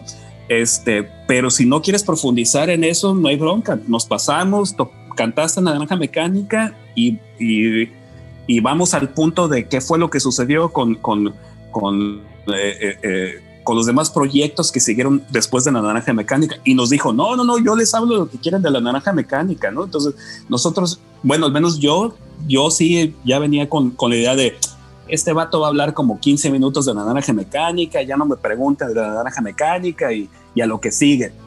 Pero la verdad es que fue un podcast de cuatro horas, ¿no? Y duró como, no, no, o sea, fue, fue un podcast muy, muy largo y realmente todo lo que contó fue como impresionante, ¿no? Estábamos realmente extasiados de, de todo lo que estaba contando él desde, desde su perspectiva personal, ¿no? Y, y es, es, un podcast totalmente eh, divertido, cabrón. O sea, por, por, por, por todo lo que eh, vino a, a, contar, ¿no? O, sea, realmente Paco se abrió de una manera muy, muy, muy sincera, ¿no? En, en, en, toda, en toda esta historia, ¿no? Claro, el, sí, el episodio. El antecedente que traíamos es que acababa de lanzar un sencillo eh, él de su proyecto nuevo que se llama Lotus, que está por ahí en YouTube, lo pueden buscar y también se toca en el podcast. Este, y era el antecedente que traíamos y pensábamos que por ahí iba a fluir el podcast. A mí, a mí en, en, buena medida me hubiera gustado también este, profundizar en el proyecto actual, ¿no? Pero pues, como bien dices, fue un podcast largo de cuatro horas, donde la mayoría de, de, de, de lo que se comentó fue a raíz de Naranja Mecánica. Y el atractivo es que presentó eh, versiones de canciones de la Naranja Mecánica en unas versiones alternativas, ¿no? Entonces, eh, yo creo que por ahí le da un plus este, interesante al, al, podcast como documento. Ahí está la historia de la Naranja Mecánica, la banda Culichi que más lejos ha llegado, eh, pero con, con música eh, creada, eh, canciones de la Naranja Mecánica con un enfoque nuevo de, de Paco Pitch, que nos compartió generosamente aquí en el podcast y que, que hasta el momento pues no las ha lanzado por otro medio como se lo comentamos en su momento, pues cuando lo lance, pues le vamos a dar la difusión y el apoyo como él nos lo indique, ¿no? Aquí la reserva fue simplemente eh, tocarlas en el podcast y no mover la música de ningún otro medio y así lo estamos haciendo, ¿no? Adelante, yo sí. Correcto. Sí, fíjate que este episodio con Paco Pitch fue un episodio sumamente profundo, porque creo yo, eh, a reserva de cualquier aclaración posterior, que la historia de la naranja mecánica nunca se había contado en la forma y con la profundidad y honestidad con la que sucedió esa noche, ¿no? Es un, un podcast, un invitado que nos eh, obligó a modificar nuestro formato para generar episodios en dos partes. Esta entrevista tiene dos, dos episodios, ambos con muchísima sustancia y creo que para los eh, admiradores de la naranja mecánica necesariamente se va a convertir en un referente por el cúmulo de información que Paco Pitch nos compartió esa noche. Y no nada más me refiero por lo extenso del tema de la naranja mecánica, sino por la brutal honestidad con la que Paco eh, realizó los comentarios, ¿no? Creo que es un, uno de los artistas locales eh, que tiene una perspectiva mucho, muy brutal y honesta respecto de él mismo eh, con el que hace sus cosas, con el que hace, con, con, la que hace toda su actividad. Y fue un podcast muy, muy, muy potente, ¿no? Desde mi punto de vista, de los más potentes que hemos tenido en esta serie de entrevistas. Totalmente, yo sí, totalmente. ¿A ah, Pato? Pensé que ibas a decir algo, Pato. Adelante, Pato. No, no, no. Y, y qué sigo. No, no es, es, que realmente ese podcast, en particular el de Paco, sí nos dejó en shock, ¿no? O sea, sí nos dejó en shock porque cada 20 minutos había una declaración este, impresionante, una anécdota impresionante y era el, el, el, en la manera en que lo estaba contando, porque aparte es buenísimo para contar historias, ¿no? el Paco es buenísimo y como las contaba decías, güey, haz de cuenta que estoy sintiendo que estoy parado enseguida de ustedes viéndolos afuera del hard rock o, o cuando platicaba que, que, que, que, estaban tocando el hard rock y que, y que tiraba tequilas y no sé qué rollo y dices, güey, sí, sí, te imagino totalmente ahí, pues. Sí, o sea, los huevotes, los huevotes para decirle que no a Gustavo Santolaya, cabrón. A Gustavo Santolaya, compa. Totalmente, y fíjate que ahorita voy, a aprovechar este momento y este espacio en el podcast, eh, porque a lo mejor, obviamente, en ese episodio, por tener únicamente a Paco Pitch de la alineación original de la Naranja Mecánica que se fue a México y que grabó ese disco con Universal, el Super Trip, que, que, muchos valoramos como, como un discazo que estaba fuera de tiempo y todo lo que ya hemos platicado en otras ocasiones. Sí, señor. Fíjate que nos, nos olvidamos y, yo creo que por, ese, por ese lado nos quedamos cortos en hacerle justicia al resto de los integrantes, ¿no? Yo pienso que teníamos que haber mencionado más a, Faustino, a, a Daniel Gradilla, a, La Penas y, al baterista, eh, que ahorita no me acuerdo cómo se llama, porque Rubén. Él, fue un agregado de allá del DF, no lo conocíamos de acá de Culiacán, pero yo creo que el mérito es de todos ellos, ¿no? Entonces, Paco contó la historia con, con, con tal pasión y siempre, eh, yo cuando menos así lo interpreto, él siempre eh, hablaba de forma incluyente con su banda, ¿no? Entonces a lo mejor no surgieron, no surgieron en, en, ese podcast, en los dos episodios, los nombres de, de, de, todos los integrantes de la Naranja Mecánica, pero en un afán de hacerles justicia, yo creo que pues el reconocimiento es para todos ellos, ¿no? Para todo el proyecto que logró eso que se logró y que nos platicó Paco eh, a, a, nivel de suelo, ¿no? Sin ningún tapujo, sin ninguna reserva, ¿no? Sí, señor. De ahí nos brincamos. Aunque sí surgieron, ¿no? O sea, sí platicó de ellos. No, sí se comentó. claro. Nada más eh, eh, ya escuchando el podcast, este, como que sí nos centramos como que todo era el Paco, pues y obviamente pues había un trabajo colectivo de banda, nada más te digo, aprovechando la oportunidad para reafirmarlo y extender el reconocimiento a todos ellos. Este, ojalá, quizá más adelante podamos tener la oportunidad de tenerlos a todos ellos y aprovechar y platicar de alguna otra cosa, algún otro momento del, de la naranja mecánica, ¿no? Eh, como bien ¿Qué siguió, Pato? De ahí sigue, nos seguimos con nuestro compita, el César Arellano, en el podcast número 38, edición especial. No, mentiras, sí, sí, sí, sí. Es correcto. Podcast especial 38. César Arellano, que aquí la intención de invitar al César Arellano, primer vocalista de, del, del, ultrasónico, realmente lo que eh, eh, estábamos intentando eh, y lo que estábamos buscando era que nos platicara un poquito de sus antecedentes y su, no sus antecedentes como, como vocalista de ultrasónico, sino más bien la trayectoria que surgió después de que salió el ultrasónico y, y esta, eh, esta parte en el marketing de, de cervecería Cordón Moctezuma y su acercamiento con los festivales, ¿no? Entonces, eh, en este podcast en particular, pues nos platica el, el, desarrollo del Pal Norte, cómo surgió el Pal Norte, su acercamiento con, con, con ese tema de los festivales. Le queremos, le, le, estamos preguntando de, de, cómo les ha ido los festivales este, nacionales eh, en, este, en esta pandemia del 2020.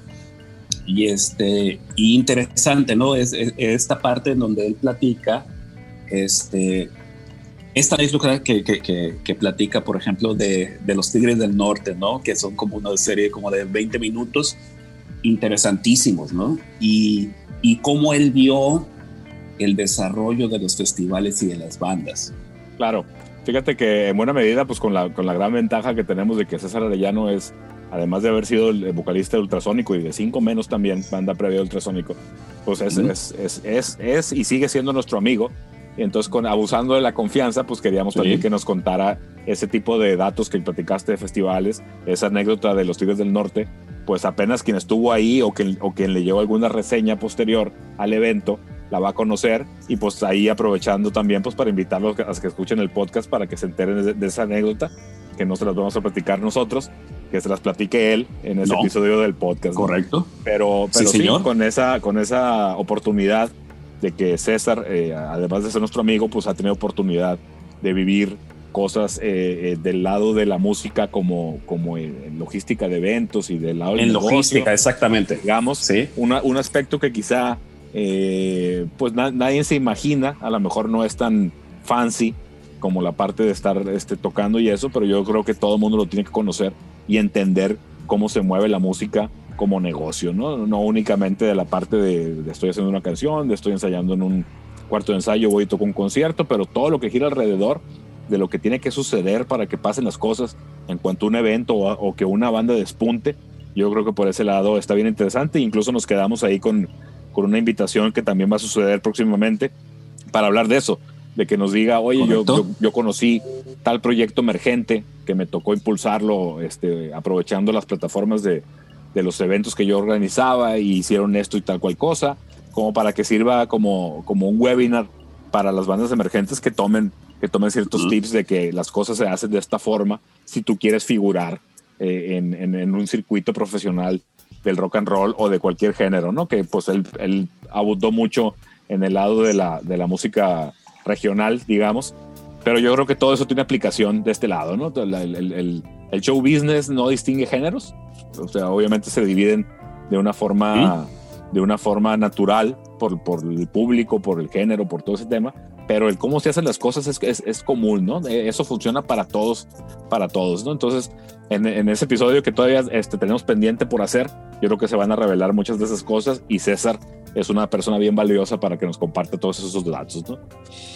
Claro, hay, hay, hay que recordar también, por ejemplo, que, que, que en esta parte que nos compartía César, nos platicaba a nosotros hace como 20 años cuando inició su, carrera ahí en el marketing en cervecería, que finalmente el espectáculo de la música regional retoma muchos elementos del show business del rock and roll, ¿no? Estos grandes escenarios, iluminación, pantallas, todo eso viene, pirotecnia, todo eso viene de de los espectáculos de rock and roll de los 80s y de los 90s. Lo que hizo la música regional, escúchese la banda, la banda Limón, el, la banda El Recodo, los Tigres del Norte, lo que hicieron es llevar esa parte del espectáculo de rock and roll a, a, esta, a este mercado de, de, de música regional, ¿no? Entonces, sí tiene como sus similitudes. ¿Qué no tiene similitudes? Bueno, pues que es otro sonido y es otras letras y esas canciones, ¿no? Pero, pero al final de cuentas, el show business, ellos tomaron lo mejor del espectáculo en vivo para los bailes, sacado de los conciertos de estadio de las bandas internacionales, ¿no? Entonces, es, esa parte que, a César le, tocó vivir y presenciar en, sus años en cervecería, este, es, es un poquito de, lo que nos compartió, ¿no? Totalmente. Y fíjate que me da mucho gusto porque también el episodio de él es de los que tiene muchos plays, muchos, muchos plays. Correcto. Me da, mucho gusto porque se ve que está bien interesante el resultado de ese podcast, ¿no? Entonces, eh, invitarlos a que... Adelante, yo sí. Es que es una parte muy interesante porque eh, hay una, una dicotomía ahí en, el, en la parte que mencionabas ahorita, Miguel una cosa es ser artista y otra cosa es ser eh, hombre de negocios. Y en la parte del rock, de la música en general, existen las dos cosas y no puede existir el uno sin el otro. Y hay muchas circunstancias y situaciones que tienen que tomarse en cuenta para que un proyecto explote en medios, explote eh, comercialmente y César pues es un referente, ¿no? O sea, es, es una persona que ha estado ahí, que ha hecho las cosas ahí, que sigue trabajando ese tema y el estar enfocado en los negocios eh, a raíz de la música tiene su chiste, ¿no? Yo pienso que es un elemento muy valioso. El podcast es muy interesante. Más interesante se va a poner cuando retomemos otro episodio con él. Y como decías, invitarlos a, que lo escuchen. Totalmente, yo sí. Yo creo que es uno de los, de los podcasts donde le dimos cierto twist a, la temática que traímos y cuando menos eh, del lado mío que lo hacemos y que también luego lo escuchas, eh, también queda un registro de información eh, sumamente valiosa ¿no? para, para escuchar y para tomar en cuenta. Después del episodio de, de César, que fue el 38, nos pasamos al episodio 39, que ahí aprovechamos para volver a invitar a los Calavera, que fueron los padrinos de estas ediciones especiales cuando empezamos con esta idea. Eh, eh, y el motivo fue que acababan de lanzar un nuevo sencillo con un nuevo video, ¿no? Entonces la, la parte ahí del reconocimiento y del apoyo, de la difusión, porque ahorita profundizamos en eso con sus comentarios, pero pues Calavera es una banda que está haciendo todo por sus medios, incluso aventurándose al tema de producir videos con, con gran calidad con, con, un ingenio y con unos recursos que, que ya quisiéramos varios, ¿no? Entonces, eh, sus comentarios, señores, sus comentarios. El Arlequín fue el tema que lanzamos con ellos. Me gustó mucho el episodio porque, además de agradecerle a los calacos que nos hayan vuelto a acompañar en esta serie de entrevistas, el haber compartido la parte de la anécdota respecto de su video, que curiosamente tienen ellos ya asegurado creo de por vida, de ser la única banda de rock sinaloense que realizó un video en plena cuarentena. Las imágenes del video lo demuestran. Totalmente. Es inusitado, inusitado ver el centro de Culiacán desierto, totalmente solo. Y ellos aprovecharon la recta, se pusieron las pilas y generaron un video que es un, pues un documento gráfico que apoya la música que están haciendo y el video es, es impactante desde ese punto de vista, ¿no? Fue un episodio muy interesante, nos acompañó Nathan, su nuevo bajista, y, estuvimos platicando muy, muy a gusto con ellos. Así es. Pato, adelante con tu comentario.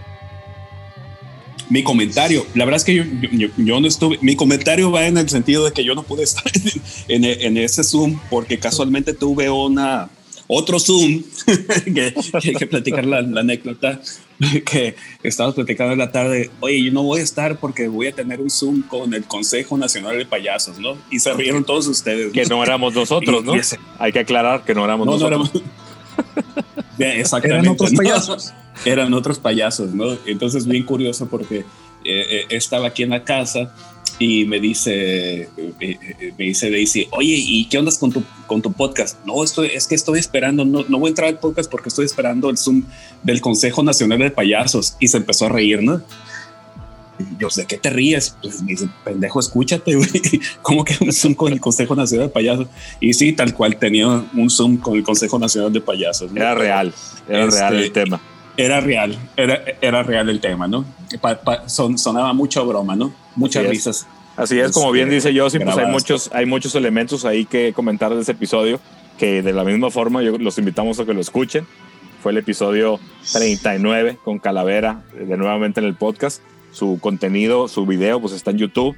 Búsquenos en, en, en Facebook como Calavera Culiacán y van a encontrar tanto el sencillo, que ya está en plataformas digitales, como el video para que, para que lo escuchen y, y, den contexto de, pues este es un podcast de audio, pues no podíamos mostrar el video, pero pues los invitamos a que lo escuchen, ¿no?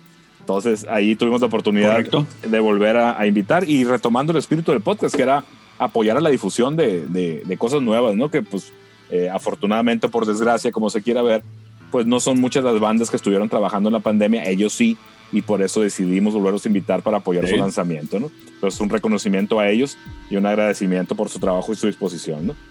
De ahí nos pasamos con, con otro episodio bastante largo con nuestro amigo Pablo Juan, pero antes de entrar a ese comentario, ¿qué les parece si mandamos a otro momento musical aquí en el Ultrasonico Podcast? ¿Qué tema les place escuchar? Pues vayamos al tema. ¿Qué tema les place escuchar, señores? Quiero que, quiero que pongas el tema de Bajo Red. Está muy bien. Vamos a platicar de este tema brevemente. Eh, es, un tema que construimos por ahí, iba a ser el soundtrack de una película que nunca sucedió. Pero bueno, el registro está. Bajo Re es un tema instrumental experimental de una de las etapas y una de las facetas de nuestro proyecto que, que quizá este, debamos explotar más y por ahí comentaremos en otra oportunidad. ¿no? Este es Bajo Re, tema instrumental experimental de ultrasónico, que está como sencillo en nuestro Spotify oficial, ultrasónico. Adelante con Bajo Re. ¡Ánimo! Take it away.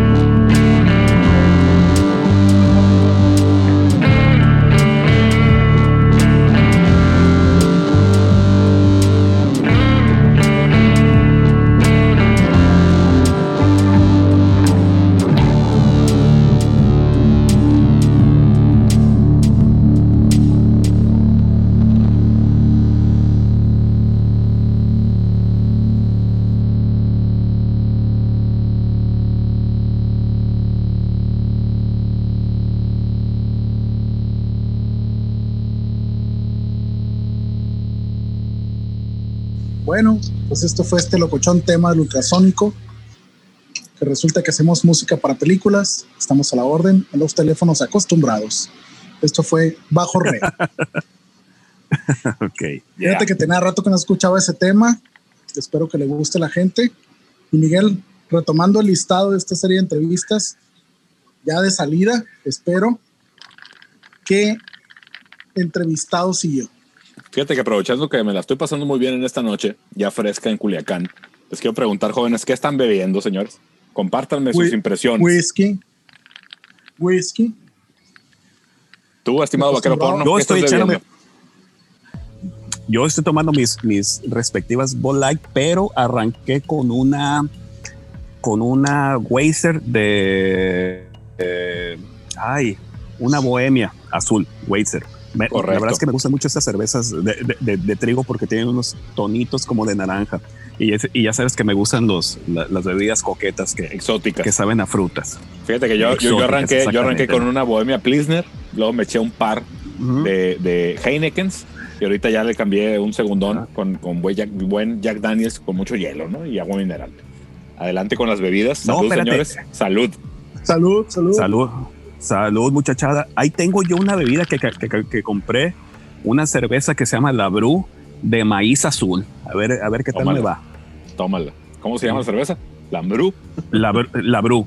L-A, o sea, La Bru. ¿Dónde la sacaste? En, en el Walmart. La, la- la compré en el Walmart. Ah, Y, bueno, Ey, ey, y- ey. pasa el Ellos no están pagando publicidad. ok. Y, y también tengo ahí otra de la cervecería La Minerva, que curiosamente esta cerveza de La Minerva la venden en bote, que se llama 100 años o algo así, que también es de trigo, pero la venden en bote. Sí, y la hacen en San Cristóbal de las Casas, Órale, sí, junto con, junto con otra está inundado. es San Cristóbal de correcto. las Casas. Tremendo por aquel lado. Las San lluvias. Cristóbal de la Casa está en este inundado. Chiapas y Tabasco están bajo el agua ahorita. Ojalá Y la gente que Centroamérica. escucha por allá esté bien, cuídense. En Sudamérica Está también muy está cabrón el grueso. del agua. También está grueso. Y pues un saludo a todas las gentes de esas regiones. Así es, cosas extrañas está, que está pasando en el mundo. No nada más las, las, las turbulentas elecciones de Estados Unidos, pero bueno, vamos a temas más agradables, a lo que nos trajo esta noche hoy. De ahí brincamos del episodio eh, al episodio 40 con nuestro amigo Pablo Juan, ¿no? Entonces, pues ese también fue un episodio bien largo, que lo tuvimos que partir en dos partes. Este, Pablo Juan también nos compartió una, una parte de, de este rollo del rock and roll, que es el lado de ser músico profesional, ¿no? Entonces hay una serie de historias, anécdotas, pues de que, de que la fama y, y todo el tema de este de tocar, pues no siempre es color de rosa, ni siempre vas a estar repartiendo autógrafos y destruyendo cuartos de hotel, ¿no? También hay una parte ahí complicada que hay que chambearle muy duro para, para llegar al circuito profesion- profesional de la música, no solo del rock and roll. Y, y ese podcast 40 con Pablo Juan está lleno de esas historias, ¿no? Y de esos proyectos en los que participó. Tocamos música que no está disponible en ningún lado. Por ese lado también agradecerle a él la, la- la facilidad y la disposición de, de compartirnos esos tracks para insertarlos al podcast, ¿no? Sus comentarios, señores. ¿Sí? Pues, ¿qué te digo de Pablito Juan? Gran amigo, un podcast kilométrico. Se le da lo de la platicada a Pablo Juan, sin Mucho. duda. Este, una trayectoria muy larga, fructífera. Eh, nos platicó también de la parte de que tiene él como formador de nuevas generaciones, desde las escuelas de música que ha tenido. Y a mí lo que me generó una sonrisa fue verles las caras a ustedes, que ustedes y nosotros y los entrevistados, pues sí nos vemos las caras por la pantalla en el Zoom, la gente nos escucha por audio, pero cuando Pablo cuenta la anécdota de que su servidor grabó una canción con ellos, la alzada de ceja de ustedes fue brutal, ¿no? Porque eso creo que Así nunca fue- se los así había fue, señor. a ustedes. Y Así eso me, fue, me dio señor. mucha risa. Es, es- es. muy, es muy curioso porque haz de cuenta que este podcast de Pablo Juan, y le platicaba a Miguel el otro día, la semana pasada, en una llamada, de que para mí Pablo Juan, igual que con el podcast del Chava, para mí Pablo Juan era el director de la, de la escuela de música concert. pues. Entonces yo lo tenía ubicado como un baterista de Culiacán que tocó en unas bandas en Culiacán, que tuvo una escuela de música, pero yo no sabía ni madres de todo su antecedente musical, pues, o sea, para mí Pablo Juan, yo lo conozco creo que desde el 2006 para acá, pues, o sea, de 2006, 2008 para acá, y haberme enterado de, de sus antecedentes desde morro, esta banda y esta banda y esta banda, y tocó acá y fue a Estados Unidos, fue y vino, todas sus historias es impresionante, ¿no? Porque también hay que, hay, que contar estas historias desde, desde un personaje como él, que, que es todo un personajazo buen, buen, buenísimo para la platicada, este, en donde tuvo las oportunidades y las supo aprovechar todas y cada una de ellas, ¿no? Este, cuando nos platicaba de, de, cómo fueron el tema de hacer una banda y que terminaron con estudios de eh, eh, grandes productoras nacionales, y, este, y, y cómo se fueron llevan, llevando estos, esos trabajos de, de músico con empresas nacionales e internacionales fue impresionante, ¿no? Porque pues, para mí Pablo Juan era como, ah, sí, Pablo Juan, el, mi amigo eh, que conozco que, toca la batería, pero no saber sus antecedentes para mí fue exactamente lo mismo que con, que con el podcast de Chava, ¿no? Correcto, correcto. Fíjate que sí, efectivamente, pues compartió varias historias de lo que era andar de gira con un grupo profesional que tenía éxitos en la radio, que tenía contrato disquero, que fueron a grabar este, varios discos con diferentes proyectos, eh, con, con, disqueras transnacionales y, cómo las cosas se fueron dando de una forma u otra y, y, cómo lo fue viviendo, pues te da una cierta noción de realidad de que, de que pues, este rollo de la música tiene muchas facetas, ¿no? Y una, una de ellas es eso, de, de poder tener la oportunidad de, de, hacerlo profesionalmente y con todos los pormenores que él comentó, ¿no? Que por eso el episodio se hizo tan largo. Muchas historias, muchas anécdotas, muchas, muchas eh, referencias a, a, gente importante eh, en, en, en, la industria de la música. Y, y, yo creo que todo eso pues le da un, un, un plus al podcast, ¿no? Incluidas pues la, la, la, música que nos compartió de, sus diferentes proyectos. Yo, yo me quedo con la historia de cómo es que Pablo Juan le puso nombre a la banda Mercurio. y si quieren escuchar esa historia, vayan al podcast, escuchen el podcast, porque Pablo Juan de Culiacán le puso nombre a la banda Mercurio. De alguna manera sí. Yo me quedo con, con el sentido humano de Pablo, ¿no?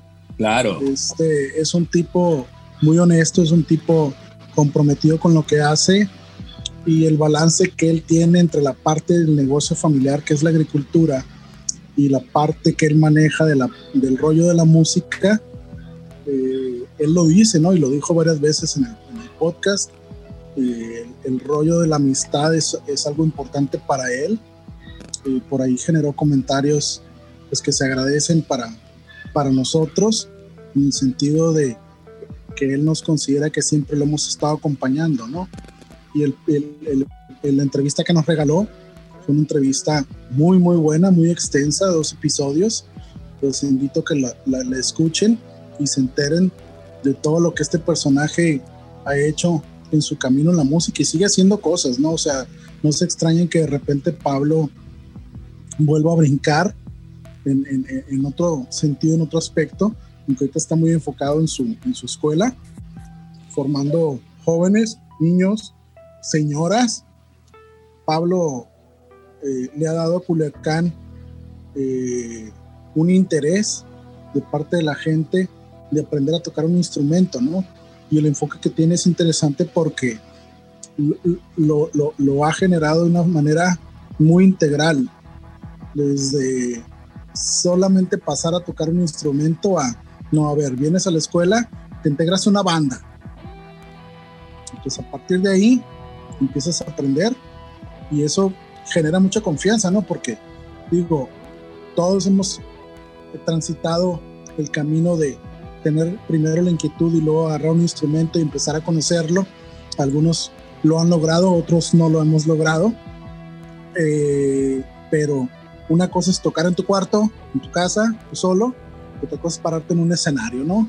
Y la confianza que debes de generarte a ti mismo para estar arriba de un escenario y hacer cosas, es algo que él tiene muy en claro y que le transmite a sus alumnos. Correcto. Un podcast muy bonito. donde nos compartió música de sus proyectos, que ahí la pueden escuchar, y donde pues yo lo vi relajado y, muy contento, ¿no? Tanto que duró cuatro horas el episodio. Es correcto. De hecho, la, nueva escuela, él, tuvo la escuela Concert y luego eh, que ahí, ahí empata con nuestro amigo Juan Manuel, este, que luego se queda con la escuela, pero bueno, el proyecto actual se llama Escuela de Música by Pablo Juan, que es tal cual como lo dice Josie, un taller donde la gente llega y desde el primer día se cuelga un instrumento y está tocando una canción con miras a, tocar en una banda, con miras a tocar en un escenario, ¿no? él lo tiene bien claro, él lo tiene bien claro que ese es un, un proceso que se tiene que vivir a lo mejor antes de saber tocar realmente un instrumento, para que sepas eh, realmente el trayecto y lo que implica, ¿no? Saber el, de, dónde, de dónde empiezo y dónde termina, pero ese proceso nunca termina realmente, ¿no? El proceso de aprender, el proceso de perfeccionar el craft, el proceso de, de, formar parte de una, de una banda donde, donde como pues nosotros lo tenemos bien claro, donde no, no, no, solo somos amigos, somos cómplices, somos eh, eh, compañeros de aventura. esa parte que él está fomentando desde, desde un taller musical con, con, con chavos, con jóvenes, con, con, con señoras, con, gente de mayor edad. La música eh, tiene todo eso, ¿no? Y, y, él lo tiene bien claro. Y ese, ese, ese rollo de poner la música ahí, este, yo creo que es bien inspirador y yo se lo agradezco desde de, muchas formas, ¿no?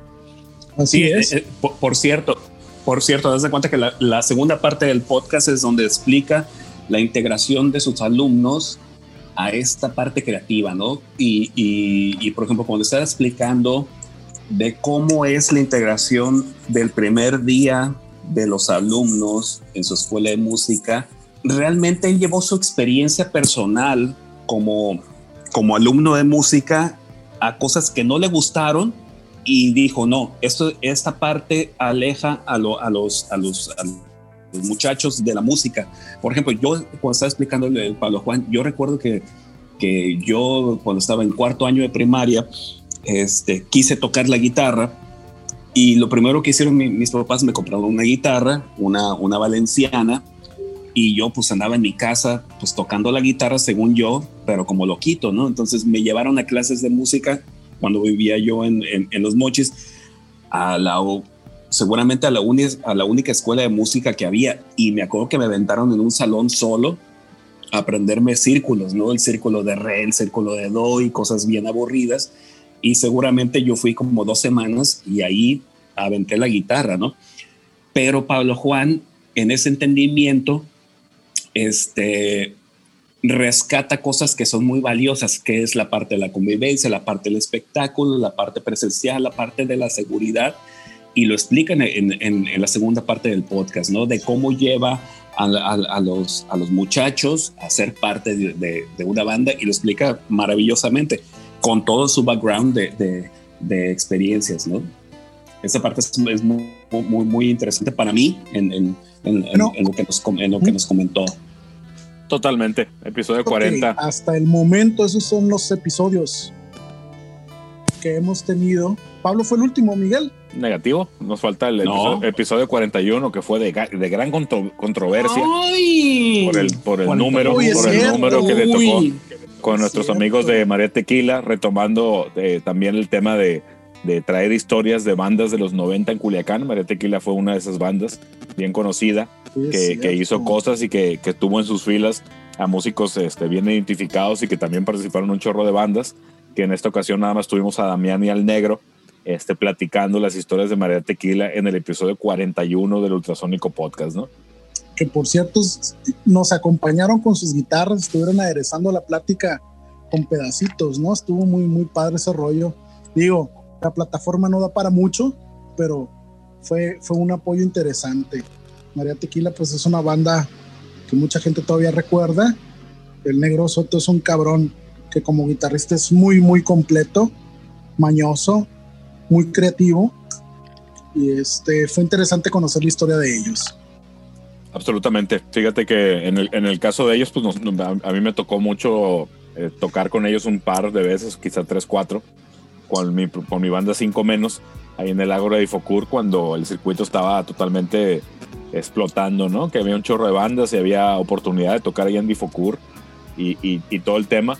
Este, a ninguno, en el, en el caso de Damián, pues convivimos brevemente ahí en esas oportunidades y eso, pero igual, escuchando sus historias, pues realmente son las historias de todos, ¿no? Como bien dice Pato, pues eran diferentes tribus, Culiacán con todo y que era una ciudad chica, este, siempre, siempre hubo ese tema de, de que había ciertas tribus de, de, de, bandas y eso que coincidíamos en algún punto, pero pues nunca fuimos este, los grandes amigos ni, ni coincidíamos en las pedas, ni mucho menos, ¿no? Pero eh, siempre yo creo que nos une el tema de, de, de, la música y de haber hecho desde cada quien, desde su trinchera y desde su proyecto, pues haber participado de esa escena en Culiacán en los noventas. Estuvieron bien interesantes las historias de María Tequila, estuvieron bien interesantes eh, todo lo que nos platicaron que hicieron que, que quizá cierta parte de la gente que nos escucha ya conocía, quizá no. Eh, por ahí lograron aterrizar un par de canciones que la gente conoce muy bien incluso hoy y logramos este, ponerlas en el podcast que, pues salvo como bien dices yo sí hace rato, salvo que alguien nos corrija, pues a lo mejor es el, único, el único medio en, plataformas donde se puede escuchar la música María Tequila, ¿no? Así es. Y quería preguntarles, dado que este es hasta el momento el más reciente episodio de las entrevistas en el Ultrasónico Podcast. Todo este ejercicio, jóvenes, ¿qué les ha dejado en un sentido personal? Pato, ¿qué nos puedes comentar al respecto? Lo que yo te puedo comentar es que pues, realmente ha sido un, un ejercicio muy enriquecedor de historias. Este, la verdad, no creíamos que cuando iniciamos esto, pues realmente creíamos, o al menos yo creía que, que este ejercicio nos daría como para cinco podcasts. Y pues ya vimos que son 19 podcasts. Y este, y enriquecedor en, en, en historias y en, y en, andar este, entendiendo a nuestros colegas músicos cómo fue su proceso creativo de, de de músicos, de bandas, su proceso creativo para crear música, para crear temas, para, que, para expresarse ellos, ¿no? Este, ha sido muy interesante. Pareciera que en un principio, como pensaba yo, dije, pues vamos a hacer unos cinco podcasts y después regresamos a los podcasts de Ultrasónico a hablar de, de nuestros proyectos, pero pero pues la verdad es que se quedaron mu mu muchos temas en el tintero. Por ejemplo, ahorita que estaban platicando del, del, del, Polo Carrillo, pues la invitación, lo que sigue es, porque no terminamos de abordar todos los temas. Necesitamos hablar del Polo Carrillo con, con los Jazzy Funkers y, y, y, y escuchar más de, de, de sus otros proyectos, ¿no? necesitamos retomar el tema con, con el Paco Pitch sobre este, logos y este, estamos platicando de que eh, eh, vamos a hacer una serie de podcasts sobre estudios de grabación en donde otra vez vamos a tener al Polo Carrillo, vamos a tener al Chava Gallegos y vamos a tener al, al, al, al Cris.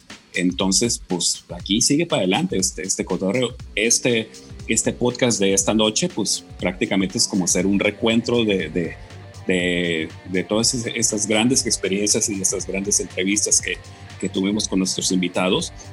Y este, pues para adelante, ¿no? La, la, la verdad ha sido maravilloso el, el, la, la, participación de, de, todos ellos, ¿no?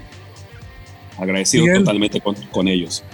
Totalmente, como bien dice Pato, este, eh, empezamos eh, piloteando esto, cómo podía suceder, este, mal que bien, y, y a lo mejor eh, puede, ser, puede sonar bien sencillo de cómo logramos que toda esta gente estuviera con nosotros a lo largo de estos 17 episodios eh, eh, que, que, venimos haciendo desde junio, eh, religiosamente cada jueves, y que luego salen cada martes. parece sencillo y sí lo fue en cierta medida, ¿no? Mal que bien, pues están los medios, está en la comunicación por Facebook, por WhatsApp, para, para aterrizar toda esta logística que implica conectarse a, a, cierta hora en esta plataforma de Zoom para platicar historias de rock and roll, tanto de bandas que están activas como de bandas que estuvieron activas en los noventas y, y conocer de primera mano todas estas historias. Como bien dice Pato, pues muchos temas se quedaron en el tintero por cuestiones de tiempo. Eh, hemos estado identificando a raíz de las estadísticas de los episodios que algunos episodios quizá por ser tan largos, este, pierden luego un poquito el interés. realmente eh, es algo que tomamos en cuenta, pero no nos detiene porque el documento ahí está, ¿no? Entonces, en la medida que se lograron los episodios, así sucedieron y, gracias a la gente que, nos regaló ese tiempo y esas historias para, que, para registrarlo de esta forma. Y, pues seguimos para adelante, ¿no? La idea de hacer esta recapitulación de estos 17 episodios de las ediciones especiales con bandas invitadas eh, es, es, es, eso, ¿no? Es como, como decir que esto sigue para adelante. Vamos a tratar de, de cada vez generar eh, mejores contenidos, mejores episodios, que sean más entretenidos para la gente, que conozcan más cosas de las bandas, quizá tratar de, en algunas ocasiones, de ser más concisos, de darle cierta variedad en cuanto a, invitar a músicos de antes y bandas actuales, que de hecho yo creo que ese es un factor que sí tenemos que atacar. Quizá hemos estado eh, invitando a músicos que ya conocíamos o que teníamos cierta referencia o cierto contacto. Quizá, y yo creo que vale mucho la pena aventurarnos a invitar a bandas que no conocemos, güey que están activas en Culiacán a que platiquen de lo que están haciendo hoy y que podamos mostrar su trabajo hoy, ¿no? Aprovechar este formato para eso, porque la idea de, digo, hablando a, nivel de, piso y, de, y a calzón quitado, la idea de, invitar a gente a este espacio es también que la gente que lo, sigue, que lo sigue a ellos conozcan este proyecto del Ultrasónico Podcast, inclusive nuestra música, y que se vaya generando una comunidad que es bien necesaria para todos estos aspectos de, de hacer música y rock and roll en Culiacán, en una ciudad como la nuestra. Este, yo creo que por ahí, por ahí va a ser el camino. Y esto te digo, nada más fue una, un resumen para, como, como un trampolín para agarrar nuevo impulso y seguir mostrando cosas nuevas. Y tú, yo, sí que nos dices de esto. No, pues es un ejercicio muy valioso, ¿no? Como comentábamos ya en forma reiterada, el registro de las historias de las bandas, de los invitados, de su trabajo, de su música, de sus anécdotas ha sido sumamente valioso tenerlo, conocerlo y compartirlo, ¿no? También vale la pena agradecer a quien escucha todos y cada uno de sus episodios, que ha sido bastante gente de acuerdo a las estadísticas que tenemos, sobre todo en la parte de, Spotify, pero hay otras plataformas donde también hay registro de escuchas de los episodios. Entonces, si hacemos un recuento de los eh, interacciones que han tenido este podcast, pues son mucha gente, ¿no? Que los ha escuchado. Eh, hemos tenido noticias de gente que los ha escuchado en Europa, en América, etcétera, etcétera, lo cual nos da mucho gusto, ¿no? Porque es también reflejar el trabajo de una comunidad de personas que se ha preocupado por hacer cosas distintas a la música regional sinaloense, a la banda, a los corridos, etcétera, y que ha generado un trabajo importante, ¿no? A lo mejor no todo mundo ha tenido una exposición en medios eh, nacionales o internacionales, pero sí ha habido exponentes que, los, que lo han logrado, ¿no? Eh, también comentar que no se termina aquí este ejercicio. Como ya lo dijeron Pato y Miguel, todavía quedan muchas cosas en el tintero, no solamente con los invitados que ya nos han acompañado, sino con otras personalidades, con otros amigos músicos y la posibilidad de invitar a bandas con las cuales no tenemos registro, no los conocemos aún, pero la puerta está abierta para todos, ¿no? claro que sí. Eh, creo que hacer el recuento de esta eh, cantidad de episodios que hemos realizado también es valioso, ¿no? Porque, como dicen por ahí, el huevo también se cacarea. Y es importante eh, darle a conocer a quienes nos escuchan el por qué se ha realizado este trabajo. Eh, son 17 episodios donde ha sucedido muchas cosas, donde hemos enfrentado aspectos técnicos que nos han interrumpido episodios, eh, las cuestiones de la postproducción, el generar el contenido, el preocuparnos por mostrar además de las historias los trabajos sonoros de las bandas, de los invitados y creo que esto pues todavía le cuelga mucho, ¿no? probablemente tengamos que revisar ciertos aspectos del formato de los episodios, duración, invitados, temáticas, modalidades de presentar a los entrevistados, pero aquí vamos a estar, pues pienso yo que bastante tiempo, cuando menos hasta que esta condenada pandemia nos, nos, lo permita, ¿no? Y, es correcto. Eh, creo que es momento de despedir el episodio con algo de música, Miguel. ¿Qué propones? Sí, señor. A ver, Pato. Yo propongo que cerremos con, con, con este gran, gran tema que ha alcanzado, ha, ha, roto las, las, las, barreras de YouTube, que es Baby Shark. Baby Shark. No, no, no, no, no, ah, ok. okay. Miguel, mute, mute, el micrófono del pato, por favor. Ya, ya, ya muteadísimo. ¿Con, ¿Con, qué nos vamos a despedir, Miguel? Por ¿Qué favor. ¿Qué caso quieren escuchar? Ustedes díganme, señores. Lo que ustedes quieran. Ah, caray. Mira qué, ah, difícil, qué difícil se las puse, ¿ah? A ver, no, sí. es que está. Es que me, hace me la pusiste dura. Platicar. Hace rato estábamos platicando de poner los sencillos que tenemos en Spotify que no están en, en, nuestros trabajos discográficos. Es correcto. Son varias cosas, ¿no? Eh, yo me acuerdo que hay una canción, Miguel, y no recuerdo el nombre porque soy malísimo para los nombres de las rolas, que en su momento te decía que era la canción más elegante que Ultrasónico había grabado. ¿Te acuerdas cómo se llama? ¿Te acuerdas cuál es? Claro que Frijol. sí, pero fíjate que Bosque este, no está en Spotify, ¿no? Está nada más en nuestro SoundCloud. Uh, pero ¿Cómo crees? Así es. Va, porque pues, bueno, va. como una rareza la, la, Va. mostramos aquí en el Ultrasónico Podcast. Bosque. Va, va, va. Un tema que, que por ahí Hecho. hay, hay un, un, episodio especial nada más de ese tema que está muy bueno. De hecho, lo escuché ahora en la semana. Este, recuperando Va. la esencia original del Ultrasónico Podcast que, que con estas ediciones especiales se me había medio olvidado. Pero fíjate que la dinámica de los episodios previos a todo este tema y lo que estuvimos haciendo eh, desde el 2009 para acá, este, yo, yo, pienso que vale mucho la pena. Invito a toda la gente que escucha el podcast a raíz de las ediciones especiales que se den la oportunidad de escuchar los episodios previos. Aprovecho antes de despedir este episodio por parte de Yossi para agradecer a toda la gente que nos ha acompañado eh, en, en, estos episodios, a todas las bandas, a los músicos y sobre todo a, a, los, a quien escucha, ¿no? que es quien está de aquel lado. Eh, no, les voy a, no les voy a restar mérito, pero realmente esto lo hacemos mucho más allá de buscar los plays, lo hacemos porque nos interesa, porque consideramos que es bien valioso dar a conocer la, música que hacen nuestros amigos y nuestros colegas de aquí de Culiacán y, compartir todas sus historias. Y el, la, cereza del, pastel es esa, que ustedes lo escuchen y que en las estadísticas nosotros veamos que eso tiene cierto alcance, cierto éxito y cierta preferencia y gusto por conocer todas las historias de nuestros amigos, ¿no? Entonces, claro cerrando, sí. cerrando con el tema de bosques, de bosque, perdón, sí. eh, dejo uh -huh. los controles uh -huh. eh, con Josie para que haga la despedida oficial de este episodio 42 del Ultrasónico Podcast. Gracias, bueno, gracias a todos. Bueno, señores, esto fue todo por ahora. Se quedan con este tema de bosque, un tema que no está en nuestro material discográfico, un tema cuya imagen fue generada, imagen gráfica fue generada por, por Pato, aquí presente, a partir, si mal no recuerdo, de una foto en, en sus viajes por, por, Europa.